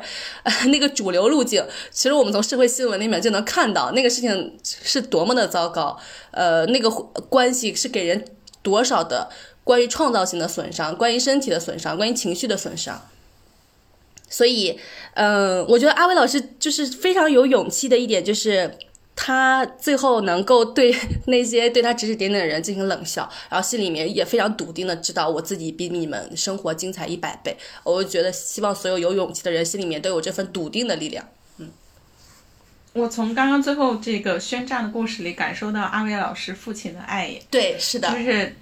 嗯，就他爸爸是不同意，可是他爸爸也拒绝了别人的介绍，然后他爸爸也默就是默默的承担了很多，嗯，然后也感受到阿威老师虽然他是很坚定的说我就要走这条路，可是他也在想说能不能帮助爸爸去解脱这个困境。对，那其实我会觉得希望他能够，嗯、解解就是让自己解开这种情感的束缚吧。就是如果你决定做自己了，你就何尝不让自己轻松愉快一点的去上路？对，是的，然后至于至于父亲，就是叔叔这一块儿的话呢，我觉得其实更多的点在于叔叔他怎么样能够放过自己，所以我还蛮想跟 叔叔这个喊话是吧？去喊话的。嗯。对，就是跟叔叔去喊话，就是其实没关系啊，就是不要把孩子的人生看成是自己人生成败的一个标准。啊、然后我还要也给叔叔喊话，就是你们家不仅没有完，而且比你你们村里面其他家庭都要精彩无数倍，没有完了这件事情。对的，要为你的儿子感到骄傲。我那天阿威老师有跟我们说，他说今年最大的惊喜就是认识我们。但我也想跟阿威老师说一说一句，就是我今年非常大的惊喜和温暖就是认识你。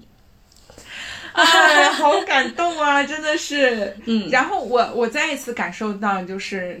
刚刚说到的，我们其中有一期少数派的这一期啊，对。就是少数派的艰难，不是在于没有人走，而是你在走这条路的时候，不断的有人在阻碍你，嗯，这个是最大的痛苦。尤其很多时候没有办法专心致志的去探索。对，还来自至亲的阻碍，然后由于至亲的痛苦所带来的阻碍，呃，我觉得大家首先要勇敢，首先去走少数派的路径，然后我们再来解决那方面痛苦的问题，我们一定能解决的，要有这个信心，嗯。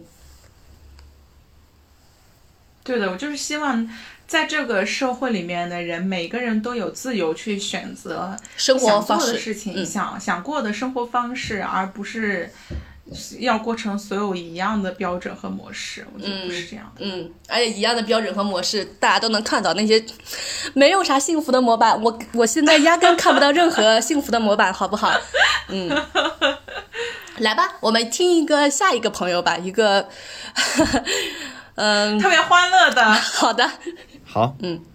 我们接下来听第二个投稿，来自 霸王花的朋友塑料花，特别欢乐啊！大家听一下这一期。Hello，大家好，我是霸王花的朋友塑料花。在某个晚上十一点左右，正准备睡觉，然后霸王花在那里巴拉巴拉说，感觉我很适合录这一期，然后我就开始回顾我这近三十年的遭遇，躺在床上，然后就活生生的睡不着了。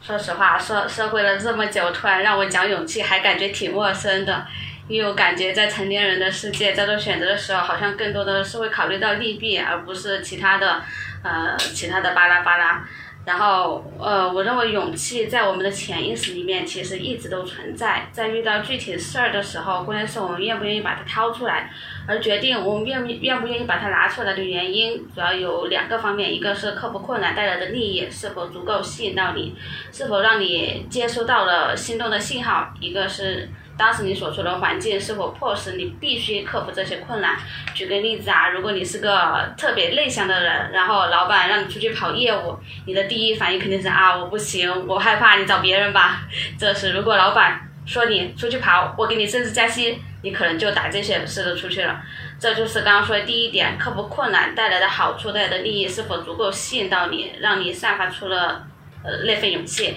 当然，这个时候你可能也足够佛性。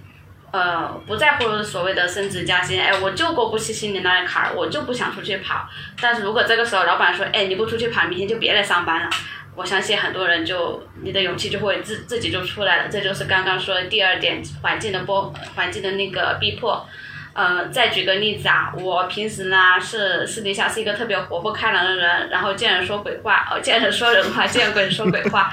但一到公共公众场合，特别上台那种，就怂的不行，更别说录播客了，从来不敢的呀。然后霸王花刚开始和我说录制这一期的时候，可能也是大晚上脑袋不太清楚就答应了。就霸王花这人，大家可能不太了解，有些人是以圣人的标准要求别人，以贱人的标准要求自己。嗯，我就是这样的人。然后有些人是以圣人的标准要求自己，同时还会让身边的人感觉如果不对自己要求高一点都不好意思。对，所以就是霸王花，所以不敢掉链子啊，因为这这链子一掉就就接不上了呀。就这就是形势所逼，让我必须对勇气说点啥。嗯，当然了，刚刚说的只是两个实质性的原因，这中间肯定还会伴随着亲朋好友的鼓励啊、支持啊等原因。嗯，俗话说“当局者迷，旁观者清”。当我们自己看不清利弊的时候，总要有个人站出来分析分析，然后拨开云雾见月明，哈哈。啊，最后一路走来，我也非常感谢姐妹们的支持和鼓励，让我在有一段时间里面，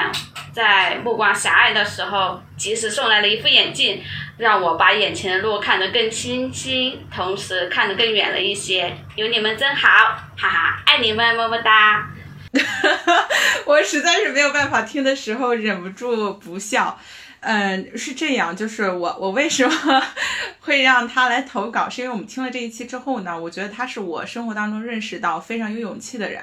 因为他工作中间也有特别特别多的不开心，然后工作加班也特别多，但是他就在中间呢，就是他自己也希望说工作能有一些上进，他就一边工作一边考注册会计师，然后前段时间呢又读完了人大的商学院，然后应该是。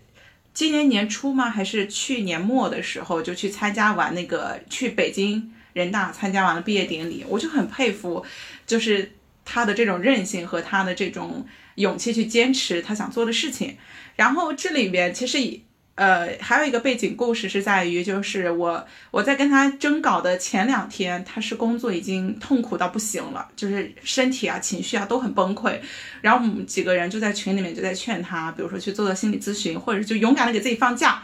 啊。但他都说，嗯，就是也不是说这么容易就可以休假呀，或者怎么样的。我们就很担心他的状态，因为他说他已经临近崩溃了。我说那要不然这样吧，我说你听一下我们几期播客，呃，之前安利的时候呢，可能他没怎么仔细去听，然后那天实在太痛苦了，然后晚上听了，听完之后第二天一大早就说姐妹们我又复活了，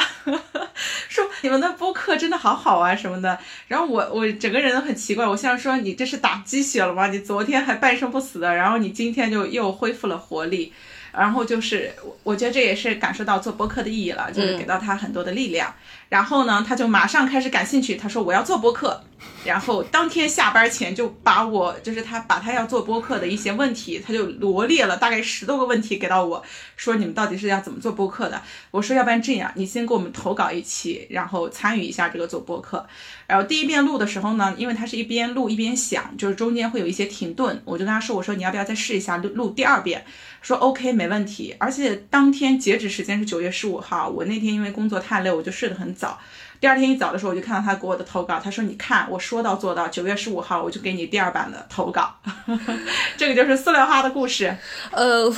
我有一些点想说，就是我其实有点不太认同，嗯，坚持的勇气这件事情。我觉得人生最需要的勇气是 say no 的勇气，好不好？你就，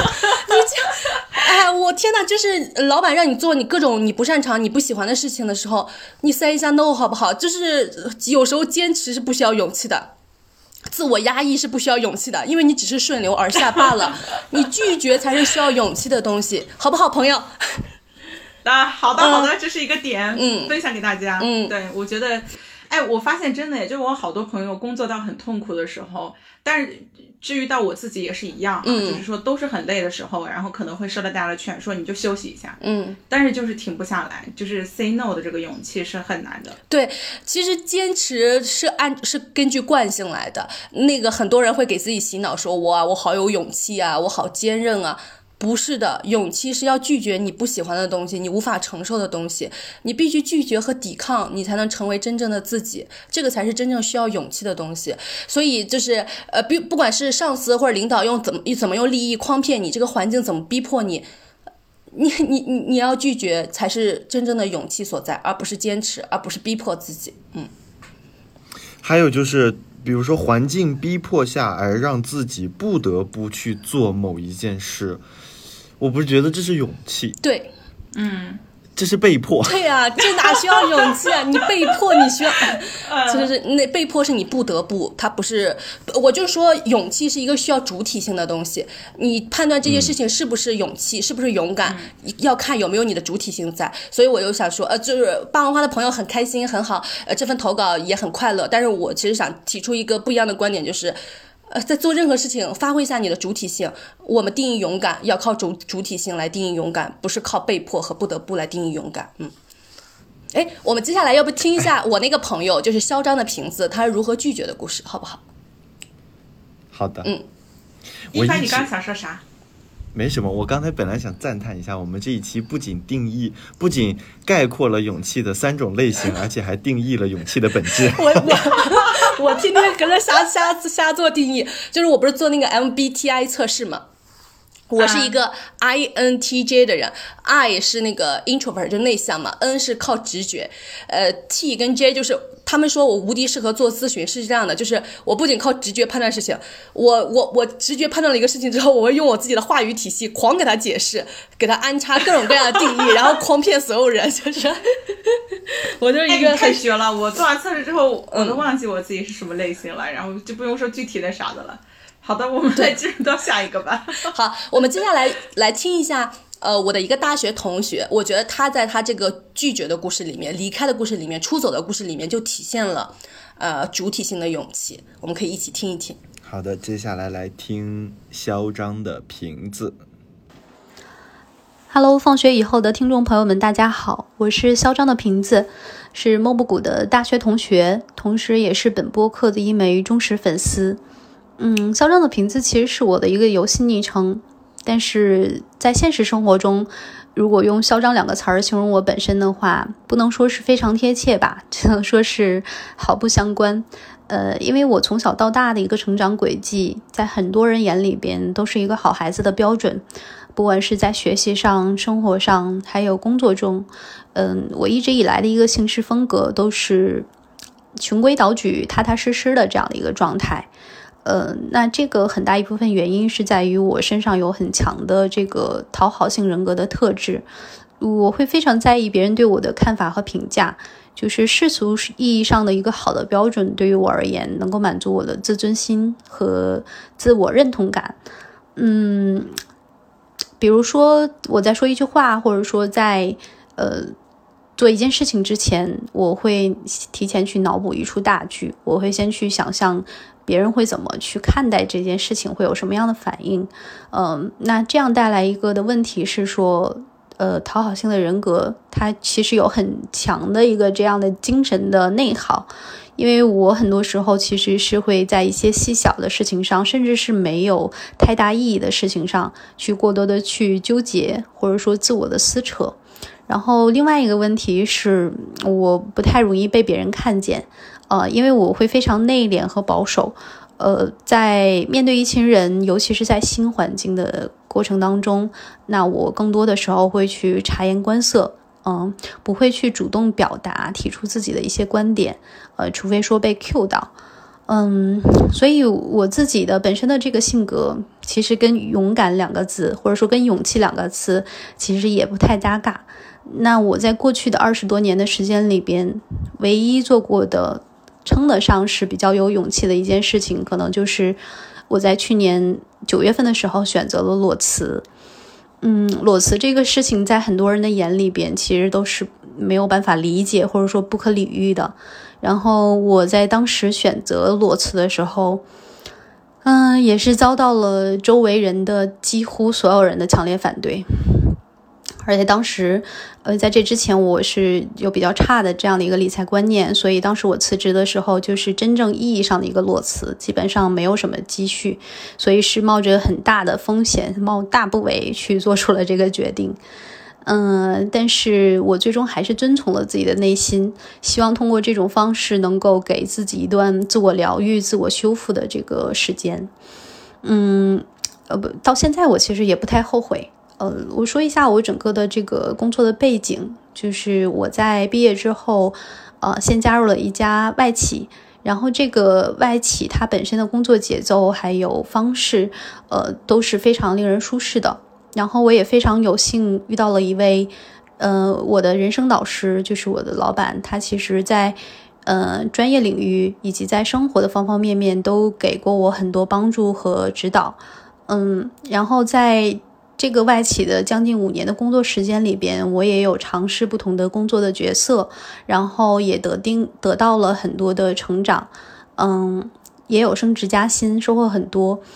嗯，但是在去年年初的时候，我强烈的意识到，如果我继续待在原来的这个环境里边，对于我而言，其实是，呃，没有迈出一个舒适圈，因为整体的业务的模式已经相对来说比较固定了。那如果我在原来的这个职位和平台上，其实有比较很难去再做出职业上的一个突破。然后当时也是有比较合适的一个机会。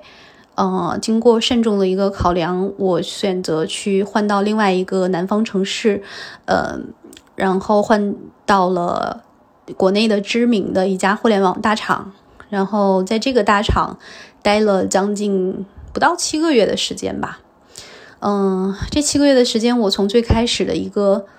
活力满满、积血满满的一个状态，到最后变成一个甚至有点抑郁的一个状态。我现在回想起来，可能在那个大厂最后一两个月的时间里边，我天天处于一个非常头秃、焦虑的状态。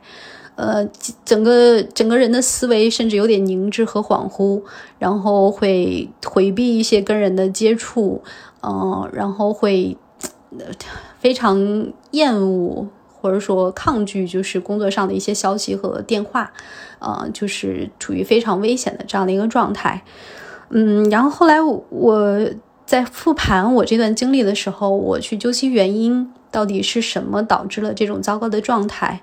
嗯，那一个客观的原因是在于整个业务和组织架构上的一个快速的变动。嗯，这个会导致我做的一些事情不断的。被建立、被推翻，再被建立、再被推翻，这样一个反反复复的过程。嗯，但是更重要的一个原因是在于整个大厂的它的一个复杂的人际关系。嗯，因为呃，这个大厂就是有着典型的互联网圈的狼性的文化，那人跟人之间一直都是处于一个比较紧绷的竞争的状态。然后，至少对于我们团队而言，可能百分之七十甚至八十的时间是花在。嗯，跟人吵架去争资源，然后去推动业务的这样的一个事情上，就是你会来回的跟别人去撕扯。呃，但是对于我这个比较温和的性格而言，这实在是太难了，因为我平常可能在菜市场连跟别人去讨价还价都很困难。那可能人家摊主说我这个芹菜卖两块钱，嗯，那我说一块八好不好？人家说不好。我说好吧，那就来一斤吧，就是这样的一个状态，所以你就可以想象我在当时的这个高压的状态下边，嗯，其实是承受了很大的这样的一个心理压力的。那当时我也有朋友给我的建议是说，你在这个状态下边，呃，坚持个一到两年的时间，你把最难熬的这个时间段去挺过去。那你其实就是会有一个华丽的转身，呃，你自己的性格从比较温和变成比较强势，然后对你自己的职业的发展，嗯，你自己的上升空间其实也是有裨益的，嗯，确实非常对，很有道理。但是，呃，我当时想的是说，我到底对这份工作有多么热爱，能够让我变成一个我自己完全不认识的一个人，就是变成。呃，另外一个我，那我可以想象到的是，我到时候也会变成一个非常拧巴的这样的一个状态，会反复的纠结。呃，那还不如早点舍弃。嗯，我印象非常深刻的就是我辞职当天，当我把那个工牌交回去的那一刻，我转头第一件事情做的事情就是把我的钉钉卸载掉，就是不去看所有的这个工作相关的消息和电话。然后我头一个月的时间，嗯，是去到了我之前一直想去没有去过的一些城市和地区，呃，包括大理呀、北海呀、新疆啊，还有甘肃，嗯，差不多用一个月的时间，用旅行的这种方式，呃，算是跟短暂的跟这些人和事去进行一个隔离，能够让自己有喘一口气的机会。嗯，然后旅行结束之后，我是回到了北京怀柔那边，我姐姐开的一个民宿，然后过了三个月的闲鱼的日子，每天基本上就是日出而作，日落而息，然后去摘摘果子呀，逗逗狗啊，嗯，然后看一些有的没的的书。呃，基本上也不怎么看消息，不怎么看微信，呃，甚至把朋友圈关闭了一段时间。嗯，这个时间其实对我而言是非常宝贵的。嗯，虽然可能跟之前主播们分享的 gap year 的这个想象的空间差距有点大哈，呃，但是对于我而言，这是非常宝贵的一段跟家人能够深度的去接触、去相处的这样的一段经历。呃，因为我之前由于工作还有学习的这个原因。就是在家里边待的时间比较少，呃，有的时候甚至过年都不回家。但是在这个三个月的时间里边，嗯，家人给我的支持和爱，其实，呃，让我受到了莫大的鼓舞。嗯，他们给了我无限的包容。嗯，所以就是真正你遇到问题、遇到困难的时候，就是家人永远是你最强的一个后盾。这句话是完全没有错的。嗯，但是不好的一点是说，呃。我姐做饭太好吃了，然后我这三个月的时间差不多胖了有将近十斤，嗯，然后到现在还没有减下来，嗯，然后在今年年初差不多二月份的时候，我就开始重新去看呃工作机会，然后也是比较顺利的拿到了一个 offer，就是我现在的所在的这个公司和团队，嗯。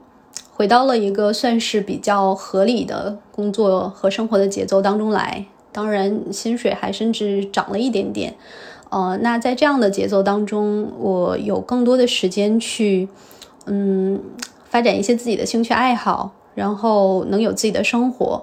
呃，甚至是说再去有一些自我的探索。那也是在这个时间段，嗯，我有幸听到了放学以后的这个播客，嗯，我是从。gap year 那一期开始听，然后把前前后后的基本上，呃，我比较喜欢的几期，像愿望清单，呃，gap year，还有原生家庭的等等这几期的播客，反反复复也是听到了，听了很多次，嗯，然后非常感谢放学以后的主播还有分享的同学们，就是我通过你们的这个发声，还有这个经历的分享，其实受到了。嗯，很大的鼓舞和震撼，就是让我看到的更多的可能性。嗯，然后我我最近也在读一本书，叫是阿德勒的《被讨厌的勇气》啊，也想同时分享给大家。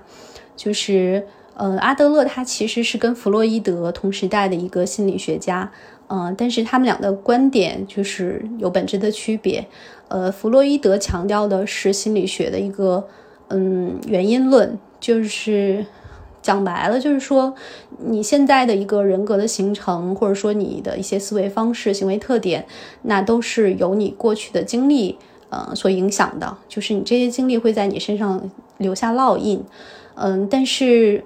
阿德勒他强调的是目的论，就是他不否认说我这些经历呃会对你有所影响，但是更重要的是说你去赋予这些经历。呃，是什么意义？那这直接决定了我们的生活。嗯，人生不是由别人赋予的，而是自己选择的，是自己选择自己如何生活。最后，我想表达的是，不管你想追求什么样的勇气，其实接纳自己是第一步最大的勇气。嗯，共勉吧，谢谢。哇，我觉得他讲的好好哦，对吧？是不是？我太羡慕他在民宿生活三个月的时间了。我希望我天天这样。呃，我先来介绍一下我这位同学吧，就是嚣张的瓶子，可能是我在大学里面最喜欢的同学之一，因为我发现我们俩有非常多相像的地方，就是都是讨好型人格。就是我我在大学里面吧，就是经常天天被室友要求给他们拿快递、拿外卖、拿衣服，然后被全班给全班同学学每天打印课件的 PPT，然后他也是一个每天被不同的人索取的人，就是我们俩都是。那种就是老好人，就是很难说出拒绝的话的人。然后他这里面就提到了非常重要的一点，就是拒绝的勇气和被讨厌的勇气。呃，我可能 拒绝的勇气和被讨厌的勇气都是这一两年才稍微有一点点的。我觉得大家一定要拥有这份勇气，不然你就是一个持续被索取的人。呃，你可能很快就很容易被掏空，然后你也会觉得这个社会和其他人为什么对你这么不公平？就比如说我老让，呃，我室友老让我帮他拿快递、拿外卖，然后我有一天就是有一个紧急的快递在学校里面，那个呃快递小哥就在那里等待着，但是我不在学校，我我就请我那个一直天天喊我帮他拿快递的人说你帮我拿一下。然后他答应了，但是他一直没有去。然后那个快递小哥就一直给我打电话，说我一直在楼下等你，你你你什么时候来？然后我就问我那个同学，我说他还在等着，你能不能现在去帮我拿一下？他说你想什么呢？我怎么可能现在帮你拿？我只有晚上吃饭有空的时候顺道帮你拿了。就是你你就会觉得，哇，为什么你付出的一切从来没有得到过公平的反馈呢？那就是因为你一直在尝试。是呃满足所有人的意愿，然后别人就把你定位于一个这样的人。当你提出要求的时候，别人从来不会满足你，所以一定要有这样的勇气。当你勇敢拒绝的时候，你才发现这个社会是公平的，会给你公平的反馈的。我大学一毕业，他又还在持续的对我提出索求，我做了一个非常有勇气的事情，就是把他拉黑了。删了，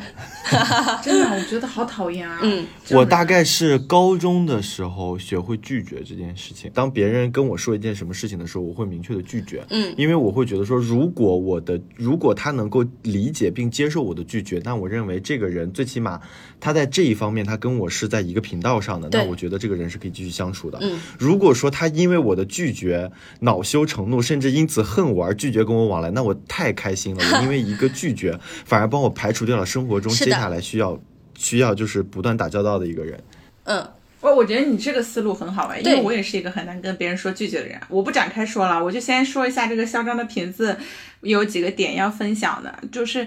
当他说的就是他在大厂当中被压榨的故事啊，我就觉得。人真的是要有多方面的价值建建构，就千万不能够把工作作为唯一的价值建构的点。嗯，就是当工作压榨了我们所有的时间的时候，我们的评价体系都是工作。就是尤其是他提到，就是提到的建议不断的被推翻重来，这是一个非常打击自信的行为。所以他现在找到了一份就是既有工作又有生活，然后还能有探索自己时间的。嗯，那我觉得其实他的。点就是他生活的支撑的结构是很，呃，比较扎实一点的。就是哎，工作上我们偶尔可能会有一些小的不开心，但是我们在生活当中还有其他的点能够让我们得到满足。我们还有一些属于真正的自己的时间，这是我觉得特别重要的，就不能够被工作所定义和影响。对，然后第二个就是我听我先我先插入你这个工作的这个点说一个，呃，就是因为他提到他进入的那个大厂就是一个国内某知名呃臭名昭著的大厂，呃，啊，我想到了，就是呃他所提及的狼性的文化，我当时就是在想这一点，就是一个公司一个环境要把人规训成狼，你要不要接受他的同化？就是。一个人要做狼吗？在这样的环境下，呃，我觉得就拒绝成为狼是非常需要勇气的。我很我很为我这个同学他拒绝成为狼的这个勇气鼓掌。就是，呃，这个社会或者整个环境逼迫你成为一个强势的人，呃，一个更凶猛的人，但是那不是你自己，你真的要有拒绝的勇气。对，我们要做人，不要做狼。想说的第二个点，就他很有警醒的意识。对，就是。很多人没有这种警醒的意识。你处在这个氛围内，你处在这个氛围内，而且呢，教育你就是你要成为一个狼的这个点呢，这个人可能还是一个狼狼群当中的狼王，类似这种嘛，就是说他是给到你一个成功的一个样板，你看你只要变成这样，你就能够收获什么什么，这些都是呃活生生在眼前的。但是在这个文化当中呢，弱肉强食，反而如果你不够强硬的话，你可能就只是会被。呃，欺压或者是被踩踏，或者说你得不到很多的资源，所以你有这个警醒意识，然后还做出了自己想要坚定做自己的决定，这个是很难很难的。对。然后我觉得还有一点是他刚刚说到工作的一个描述，因为我最近听朋友们都有提到，我觉得还蛮常见的，就是工作当中百分之八十是在吵架。嗯。就我 我就觉得哇，为什么要做如此没有意义、消耗很多公司都是这样的，就是用内斗在消耗彼此。对对对对，就是因为我我太想让我的就也不是说朋友们嘛，就是我会希望说，如果大家生活当中或者是工作当中真的是这么多的时间在耗费自己啊，那我会建议说要不要换一个环境，就是没有必要，就是不要做消耗自己而且特别没有意义的事情。就是你做一个勾心斗角的人，你做一个会跟别人吵架的人，又怎样呢？就是你你真的是在做你想要的人吗？而且是这个可能很多的时候是环境让我们变成这种样子，嗯，就是特别不好。嗯，我们只有短短几十年的人生，我们为什么？要去做一只狼呢？就是我，我，我永远支持我自己做人，我绝不做狼。不管什么样的环境对我提出了这样的要求，我都绝不做狼。如果一个环境要求你必须做狼，我觉得你一定要离开它。呃，我我刚刚其实还想到一点，就是勇气的还有一个前提，就是你要有警醒和敏感，就你知道这个环境出了问题，呃，对你造成了什么样的伤害。因为很多人压根根本没有意识到，就他们在这个规训中。有些人甚至游刃有余，活得可那个什么，就是自在了。呃，就是觉醒跟警醒是一个非常非常重要的前提。因为我就像我之前经常 在群里老是 diss，呃，大厂文化的那些术语。就那些，就是一帆，对，就就一帆所在大厂的那些的黑话，我就觉得他就是对人的意识和思维模式的一个非常 有点可笑的规训。当然了，就是你在那个里面身不由己嘛，在这个事情可能在层在很多人的层面上不是有很大问题的。但是我是一个对话语结构、对权力结构、对规训意识非常敏感的人，我我又看到那些，我就会特别特别警醒。我又跟想跟身处在所有环境的人说，就是一定要警醒那个生活中规训你的力量，然后要有勇气反抗它啊！我就会很想和大家说，嗯啊，即便我们从学校里毕业了，进入到社会里，大家会称为是社会人，嗯，可是即便我们是一个社会人，也希望大家或者是我们一起去做一个有勇气、真诚、善良的人，而不是去做。狼人，你可以选择捷径，对你，你可以选择狼人，甚至是说你可以选择做一个非常的呃机关算尽，然后你能够获取到很多很多资源，然后获得到很多东西的人，嗯嗯，觉得。就是他不值得以这些作为，不值得以勇气、真诚和善良作为代价去获得。对，要有做人的勇气。虽然这条路可能会很难。对，嗯，来一番。就是这位听众投稿，让我对于嗯职场上倒是有三个想分享的点。嗯，首先就是我们一直就很多人说我一直在被公司压榨，但我是觉得大家可以有压榨公司，要学会去压榨公司。反向 PUA 是吧？用魔法打败魔法。我我现在是觉得说，嗯，说实在的，一个项目黄了，或者是出了什么差错，对公司可能不会造成太大的影响。但我想明白这个以后，我就觉得说，我其实可以去承担工作中更多我没有做过的事情。我就拿我这个工作去不断的练手，我把我自己在整一个项目中打造成一个多维度的人，各个地方我都能去应对。只要是这个地方有有那个有那个人力的缺口，或者是我的 leader 说你要不要去试一个新鲜的事情，我就觉得我完全可以试，试错了又怎样？反正 反正如果错了是错。在项目身上，但是我却因此成长了，不是吗？嗯，而且甚至我有，甚至有可能因为试错而探索出一个更适合我发展的方向或者是道路，嗯，或者是我因为试错我而产生了一个新的机会，嗯，就身边中有很多，呃，因为去做了一些可能工作中不该做的事情，然后被隔壁的那个隔壁 team 的人给那个内部撬走了，就。对这种这种情况是屡见不鲜的，所以我会觉得说，你不要一直觉得自己在被工作压榨，你也学会在工作中给自己创造更多的可能。然后公司的各种福利能用就用，什么读书的福利呀、心理咨询的福利呀，各种为什么不去用？就像上次那个放友群里在求一本书，然后我前一阵子刚加了一个我们公司一个五千人的一个群，就是里面大家会在里面分享说，呃，你就是最近有没有在看什么书，有没有什么各种格式。的书的资源，然后我看放有放友群里有人在求这本书，我就检索了一下，发现果真有资源，然后我就下载下来发进群里。我说大家如果想要什么书，可以先让我去群里给你们搜索一下。可以，哎，我觉得特别重要，好多人不知道用这些资源。嗯嗯，对你你要你要学会去压榨他吗？我觉得 OK 的。嗯嗯，然后其次第二个就是你要真的弄明白你在这一份工作中你真的需要的是什么。我举例子，我我现在需要的是可能是多维度锻炼自己，去尝试自己在这个工作中有没有其他的可能，然后以便于我投身下一份工作的时候，我可以拿一个更高的薪水，或者是我能够找到一个，呃，也许会能开拓出一个全新的方向。所以我现在我就觉得说，呃，工作量大对我来说不是一件坏事。嗯，但是对于有的同学来说，他可能是希望这个工作中有更多的时间可以去探索自己，比如说他可以因此去。学一门语言，或者是去健身，或者是什么？那如果是你真的出于后者这个目的的话，那你就要去判断你现在的工作能不能提供给你这样的时间了。那如果说你又是准备一边工作一边去考研，或者去考一个什么证书，但是你现在的工作特别忙，每天零零七，那这个工作就很明显满足不了你的需求。对，你要先弄明白你你真正想要的什么，你再去追求你想要的东西啊。还有一个就是。别把工作理想化。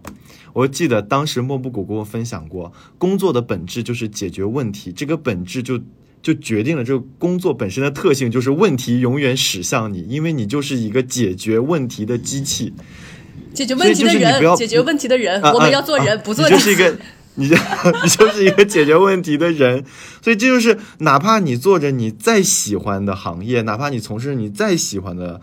呃，这个领域你永远就是工作的特性，就决定了你永远要在这里去解决问题，驶向你的永远是问题，问题，问题，问题。所以你不要把它，就是这不是一个，这不是一个乌托邦，这也不是一个理想国，这就是这个真实的血淋淋的去解决问题，并且以解决问题的量和能力来换取你的生活收入。的这么一个方式，仅此而已。大家不要把工作特别的理想化，就是可能不存在绝对完美的理想主义的工作。嗯，啊，你说。但这里面我还是要提一下，就是你还是要判断一下你所处的环境是一个一直在制造问题的环境，还是解决问题的环境啊。是的，是的，当然大方向是这样的。就比如说我上一个大厂，我就觉得他一直在 PUA 我，一直就是在无限的消耗我，然后环境也不对，那你就要果断走。对，是这样的，就是大家首先要有识别风险和识别规训的意识，然后其次要有勇敢说不的勇勇气，然后最最后最后就是你还是其实嗯呃要有解决问题和面对问题的勇气的，嗯，就如果那不是环境出了问题，而是真的呃你你觉得就是解决问题这个事情对于你来说是难题，我觉得那就去勇于学习一些技能，看看是哪个地方到底出了问题，我们就勇于去解决，面对真正的问题。当然我。我觉得国内大部分环境的大部分问题啊，都是环境的问题。我觉得也不经常需要从自己身上找原因。我们一旦遇到问题，先从别人身上找到一个原因，我们就能开心一些。但是能在自己身上找到信号，就是就是你把一年前的自己或者半年前的自己跟现在你自己去做一个对比，你在你的能力结构上等各方面，你看你有没有在提升，你有没有在进步，还是你一直在消耗？嗯，如果你这种你。跟自己之前半年或者一年去对比，你都感觉到自己一直在原地踏步，那真的是有问题。嗯，这也许也许能作为一个呃识，就是怎么说？识别环境。如果你不能的重要的信号，嗯，可以的。那我们接下来听下一期，我来介绍一下下一位，不是下一期。我们听下一下一位，然后我简单来介绍一下这个呢，其实是我们的放友，他是想要投稿社恐那一期。呃，没有投上，所以呢，他来给我们投勇勇气的这一期。不过他说呢，他这一次的投稿的内容呢，跟内向和社恐呢也是有一点相关性的。呃，然后我在群里面当时呢是有跟他分享一句话，我说，呃，把窗户打开一点点，阳光就会洒进来。因为我想说想要鼓励到他，结果没想到成功了，他就给我们投稿了。呃，然后他在这里面呢也说到，就是他在想发出去之后呢会。跟之前有勇气啊，会有勇气跟同学们打招呼，上讲台擦黑板，会感到非常的快乐，呃，所以接下来让我们来听一听这一期的投这一个的这一位的投稿。放学以后的听众朋友们，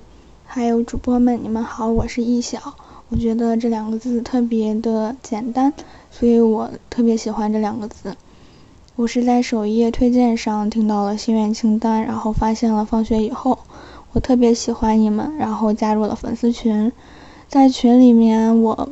很少发言，但是我经常窥屏，也收到了很多安利的书。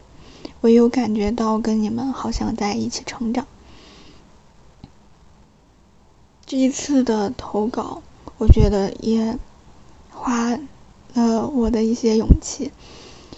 因为一开始是写了关键词，但发现到录的时候紧张到说不出话来，所以又不得不写了非常详细的稿子，然后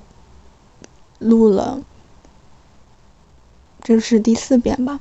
我希望有一个比较好的状态吧。然后我是我现在是一名大三的学生，已经开始网课。嗯，所以我我的关于勇气的故事都是在校园里面的，大学校园里面。因为初中、高中我的印象最深的只剩下了写题跟做卷子。大学里面，我觉得特别幸运，是我有。遇到一个我觉得最好的朋友，还有就是我的舍友，他们都有什么事情，他们都会互相鼓励，所以会让我更有勇气的去做一些事情，也会觉得相处的特别愉快。嗯，我从小就被说内向，也不经常在很多人面前说话，我很害怕很多人看我。就是在很多人的目光下，我会变得非常紧张，然后话可能要在心里面过好多遍，可能才能说出来。嗯，所以说，下下面我跟勇气之间的故事，在别人在有的人看来，觉得好像这些事情不需要什么勇气吧，但对我而言，我觉得我有在生活。我有在用到我的勇气，然后也有在慢慢的变得勇敢一点。一个是，呃，进入大学，嗯，座位不固定，但是一个专业一个班级的同学会经常碰面，碰面，但是大家都是那种好像心照不宣的，会互相移开眼神，避免对视，避免发生尴尬。明明已经一个班或者，嗯一两年经常出现在一个教室，每周的课表也都差不多会经常碰面，我就在想，明明面熟了，要不要打招呼？碰到熟悉的面孔，我会纠结要不要打招呼，然后纠结着人就过去了，然后这样几次之后，我就觉得不行，我就告诉我自己，要勇敢一点。下次不要再想那么多，想打招呼就去打就好。然后呢，我就成功了，然后我收获了一个笑容和一整天的好心情，然后我特别开心。后来，平常只打过照面的同学，有些也变得特别熟悉，然后就感觉生活平平时相处的生活也更加融洽，更加快乐了。还有一个是我最好的朋友给了我勇气。这次是我特别喜欢的一个老师的课，当时还没有上课，嗯，黑板上还有很多上节课留下的粉笔字，然后我就想把黑板擦干净，但是我又害怕很多人的目光，然后我的朋友就说不用怕，你想去就去。然后我还是胆小，他就说那我陪着你，然后他陪着我，我把黑板擦完了，然后课听得更加认真，然后也特别开心，然后我真的特别感谢我这个朋友，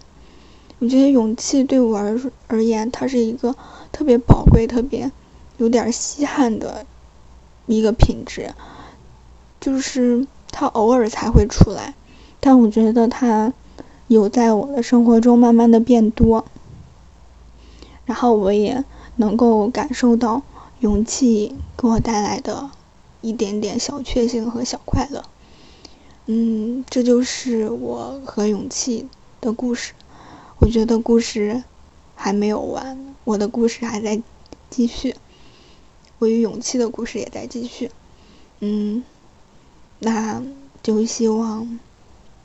莫布谷在荷兰的留，在荷兰的留学生活一切都顺利，然后呢，一帆和霸王花的工作生活也要顺利。听到播客的朋友们要天天开心。我觉得这个听友真的是特别有爱，特别可爱。他 好可爱呀，可爱。他的朋友也很好，很可爱的朋友。呃，我其实从他的故事里面，正好跟跟大家分享一个获得勇气来源的一个方式，就是我觉得勇气是需要被记住且被积攒的。就是你把你之前做过的一件非常微小的关于勇气的故事记在你的，就是我们之前阅读小狗钱钱，它有一个 make it list，就是所谓的成功日记。就你把你今天又有勇气一点点的故事放到你的成功日记里面，它这个东西就会持续激呃激励你接下来。漫长的生活，然后他，我特别喜欢他最后的那个结尾，不是跟我们祝福，而是那个我和勇气的故事还没有结束，就这是一个非常好的，因为我又想起来，就是那天我们在群里讨论，我让那个霸王花跟一帆，呃，想一下他们关于勇气的故事，他俩就是想不出来，然后我就我就后来收到阿威老师的投稿，然后我又把阿威老师的投稿发到群里，然后艾特他俩说，我我我就说你们俩看看阿威，然后他俩就。突然间想起来了自己一些，呃，非常久远历史里面的故事，但是那个都是非常非常好的故事，但是他们就这些故事在漫长的生活中都被遗忘了。我觉得关于勇气的故事永远不应该被遗忘，因为它会成为你激励你成为一个更加勇敢的人。然后我在这里面，我先就是分享一下我被我记在我的成功日记，就是 Make It List 上面的。就是非常勇敢的故事，就是即使时间非常非常久远了，就我依然记得他们，他们也在指导着我变成一个更加勇敢的人。嗯，第一个故事其实可能是，啊，在我上初中的时候，就有一天我弟弟突然间胳膊摔断摔断了，然后我爸爸就带着我和我弟弟去医院看病，然后那个医生在给我弟弟处理伤口的时候呢，就有一个男性中年男性就一直在跟医生呃聊天儿，然后就说。呃，就是他们家一个亲戚，然后因为丈夫出轨了，然后这个女性的亲戚就喝农药自杀了。他就一直以一种奚落和嘲笑的方式描述着整件事情，然后就说这个女的有多傻多傻，各种的。然后我当时听着听着，我就极其的生气，然后我又突然间冲着这个中年的男性大喊：“你能不能闭嘴？” 然后当时就是那个房间里面就突然间鸦雀无声。我弟弟、我爸爸、医生还有那个人都非常的沉默。然后有一天早上，啊，我就呃醒的比较早，然后我就听。呃，我爸跟我妈在聊天，然后我爸就在跟我妈说我这件事情，然后我妈就偷偷的问我说：“哎，我听说你前几天吼了别人呀？”就是，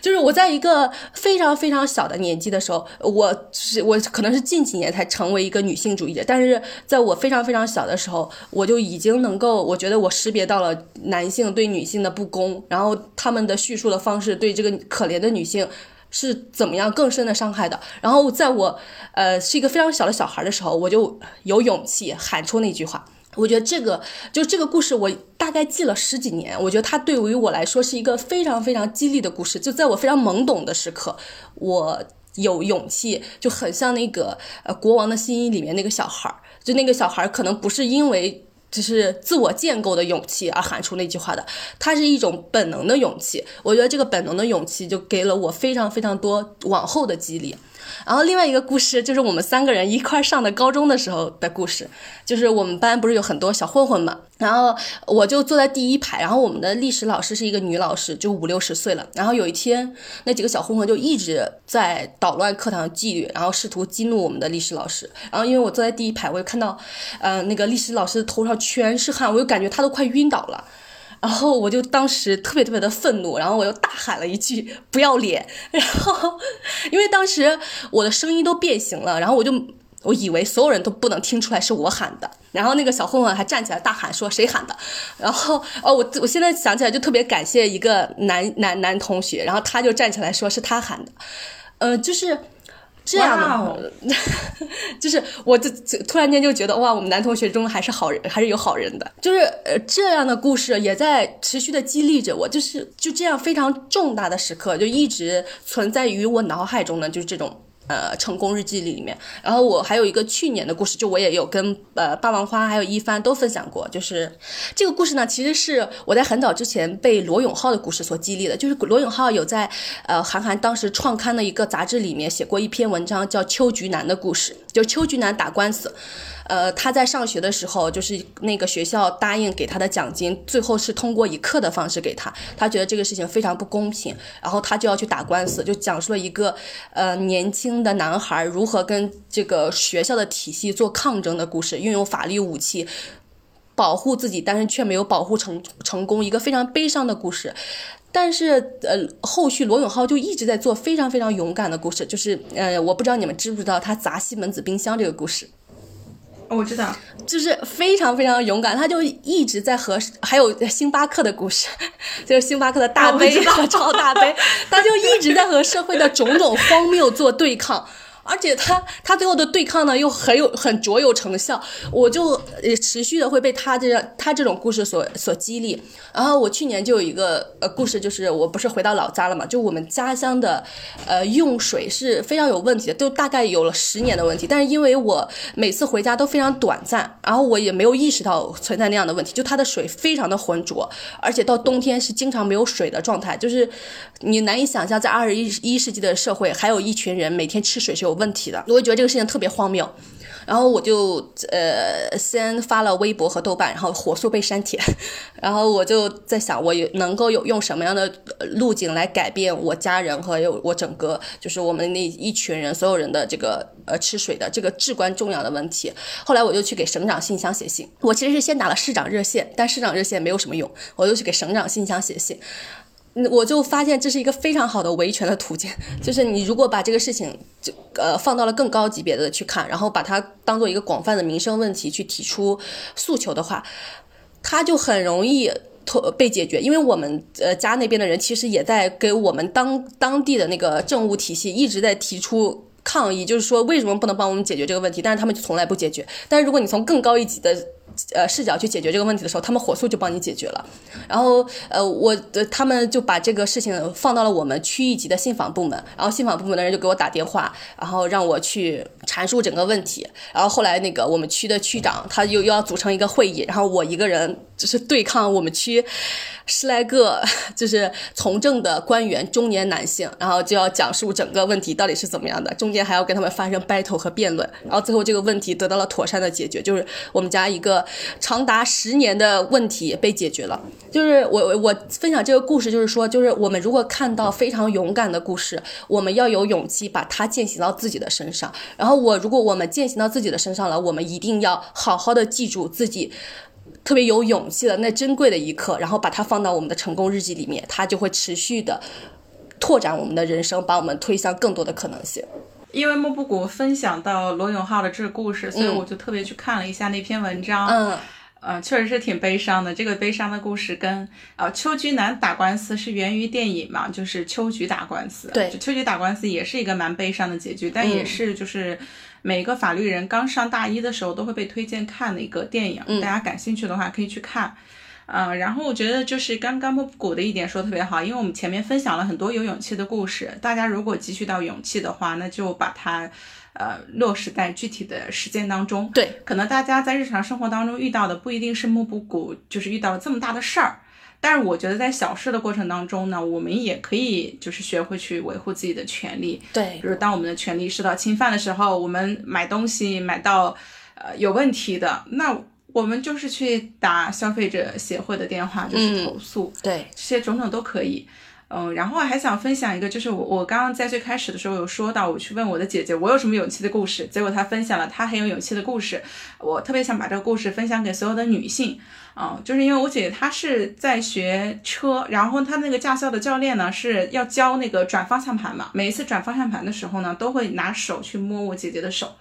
然后我姐姐就觉得很，我姐就觉得很生气，嗯，然后她呢就向那个客服去投诉，啊，结果呢客服呢就和稀泥，然后不仅你投诉没成功呢，教练知道这个事儿呢，教练还报复，就是说你我不给你约课，嗯，那你约不了课，你就没办法去考试，就经常说自己很忙什么的，然后我姐就更生气了，她就去跟驾校的负责人去投诉，嗯，然后去跟不同的网点去投诉她这个网点的问题，就是要一个说法。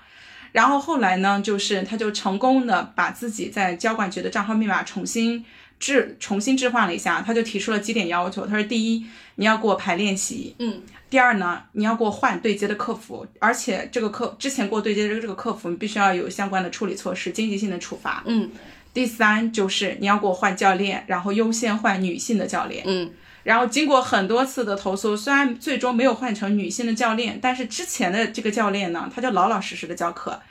然后维权呢是历经了两个多星期，就是大家从我刚刚简单的描述也能感受到，就是这里面的一些痛苦啊。嗯就是你你在不停的面对这个阻挠，但是他在去年成功的就拿到了驾照。然后我姐姐就说呢，就是这个驾校的教练呢，他不是一次这个样子，嗯所以呢，他就要是给他教训，就是第一，他自己感觉到不舒服了，那我就要为我的不舒服去争取权利。第二，就是还有更多的女性可能是在忍受这种不舒服，那我的这个举措就能够帮助更多的女性。嗯然后我姐姐关于勇气的分享呢，她就说，做很多的事情呢，与其考虑东考虑西，最重要的呢，就是要考虑自己当下的感受。嗯呃，对于教练摸手，可能别人会觉得没有关系，但是当你觉得有关系的时候，你就要为你自己的有关系勇敢的去战斗。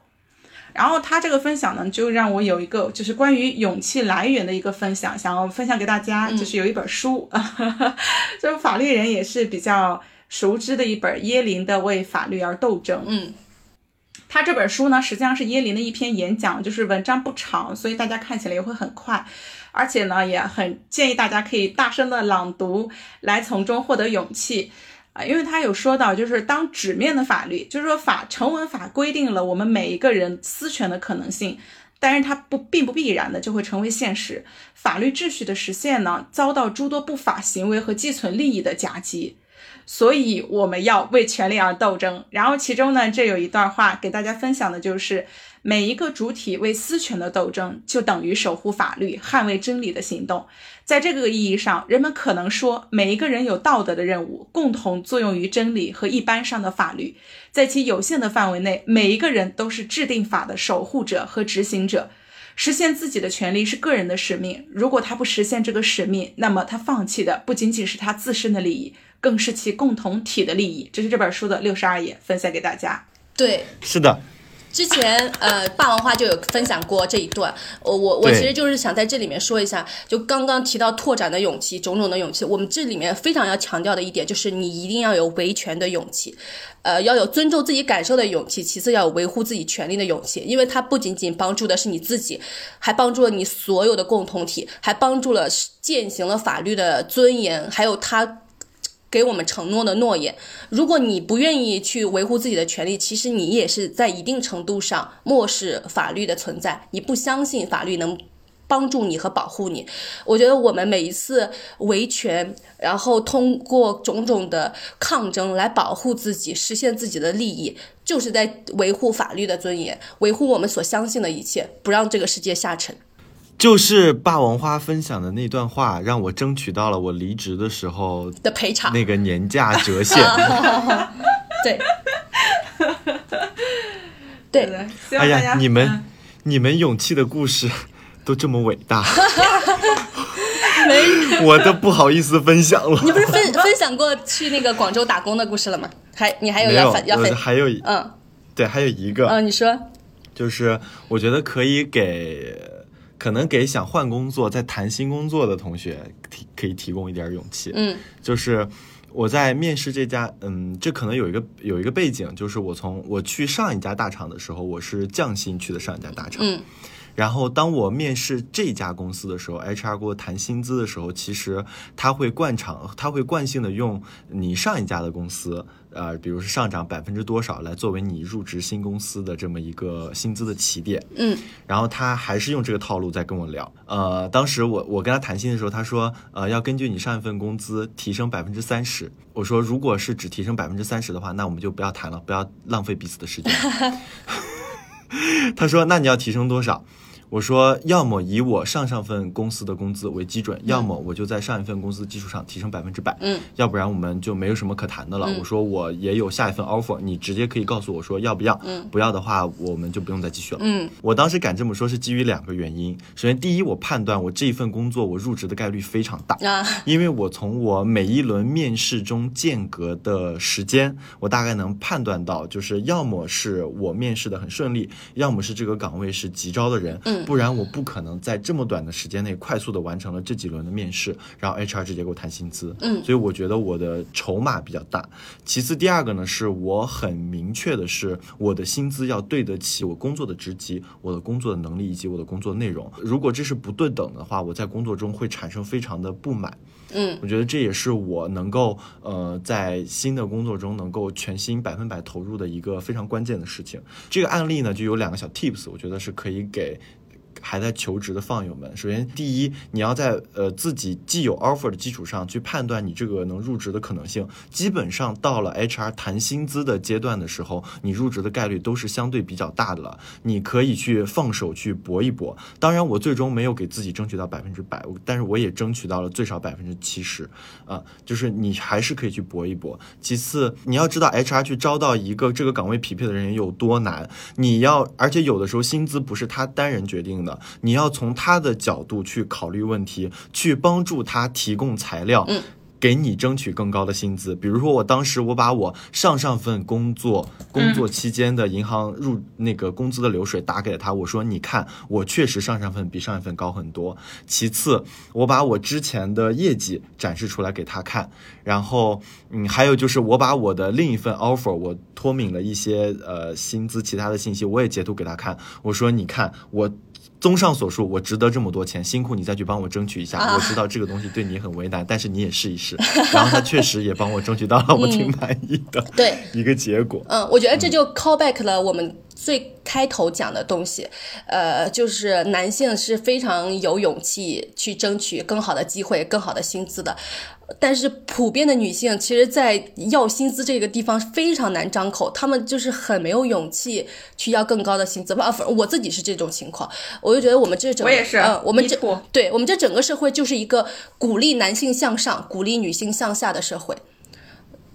就是嗯，对吧？就是男性向上，简直是非常自然而然、水到渠成的事情。就是你成为一个有野心的人，一个一定要往上走的人，那整个社会都会鼓励你、奖励你、赞扬你。但是一个女性，她如果想往上走，想要一个更高的东西，想超越自己的野心去索取一些东西的话，这个社会给她的批评、呃钉子和墙非常多。所以我们在这里面其实就是呼吁所有的女性，还有处在这个社会呃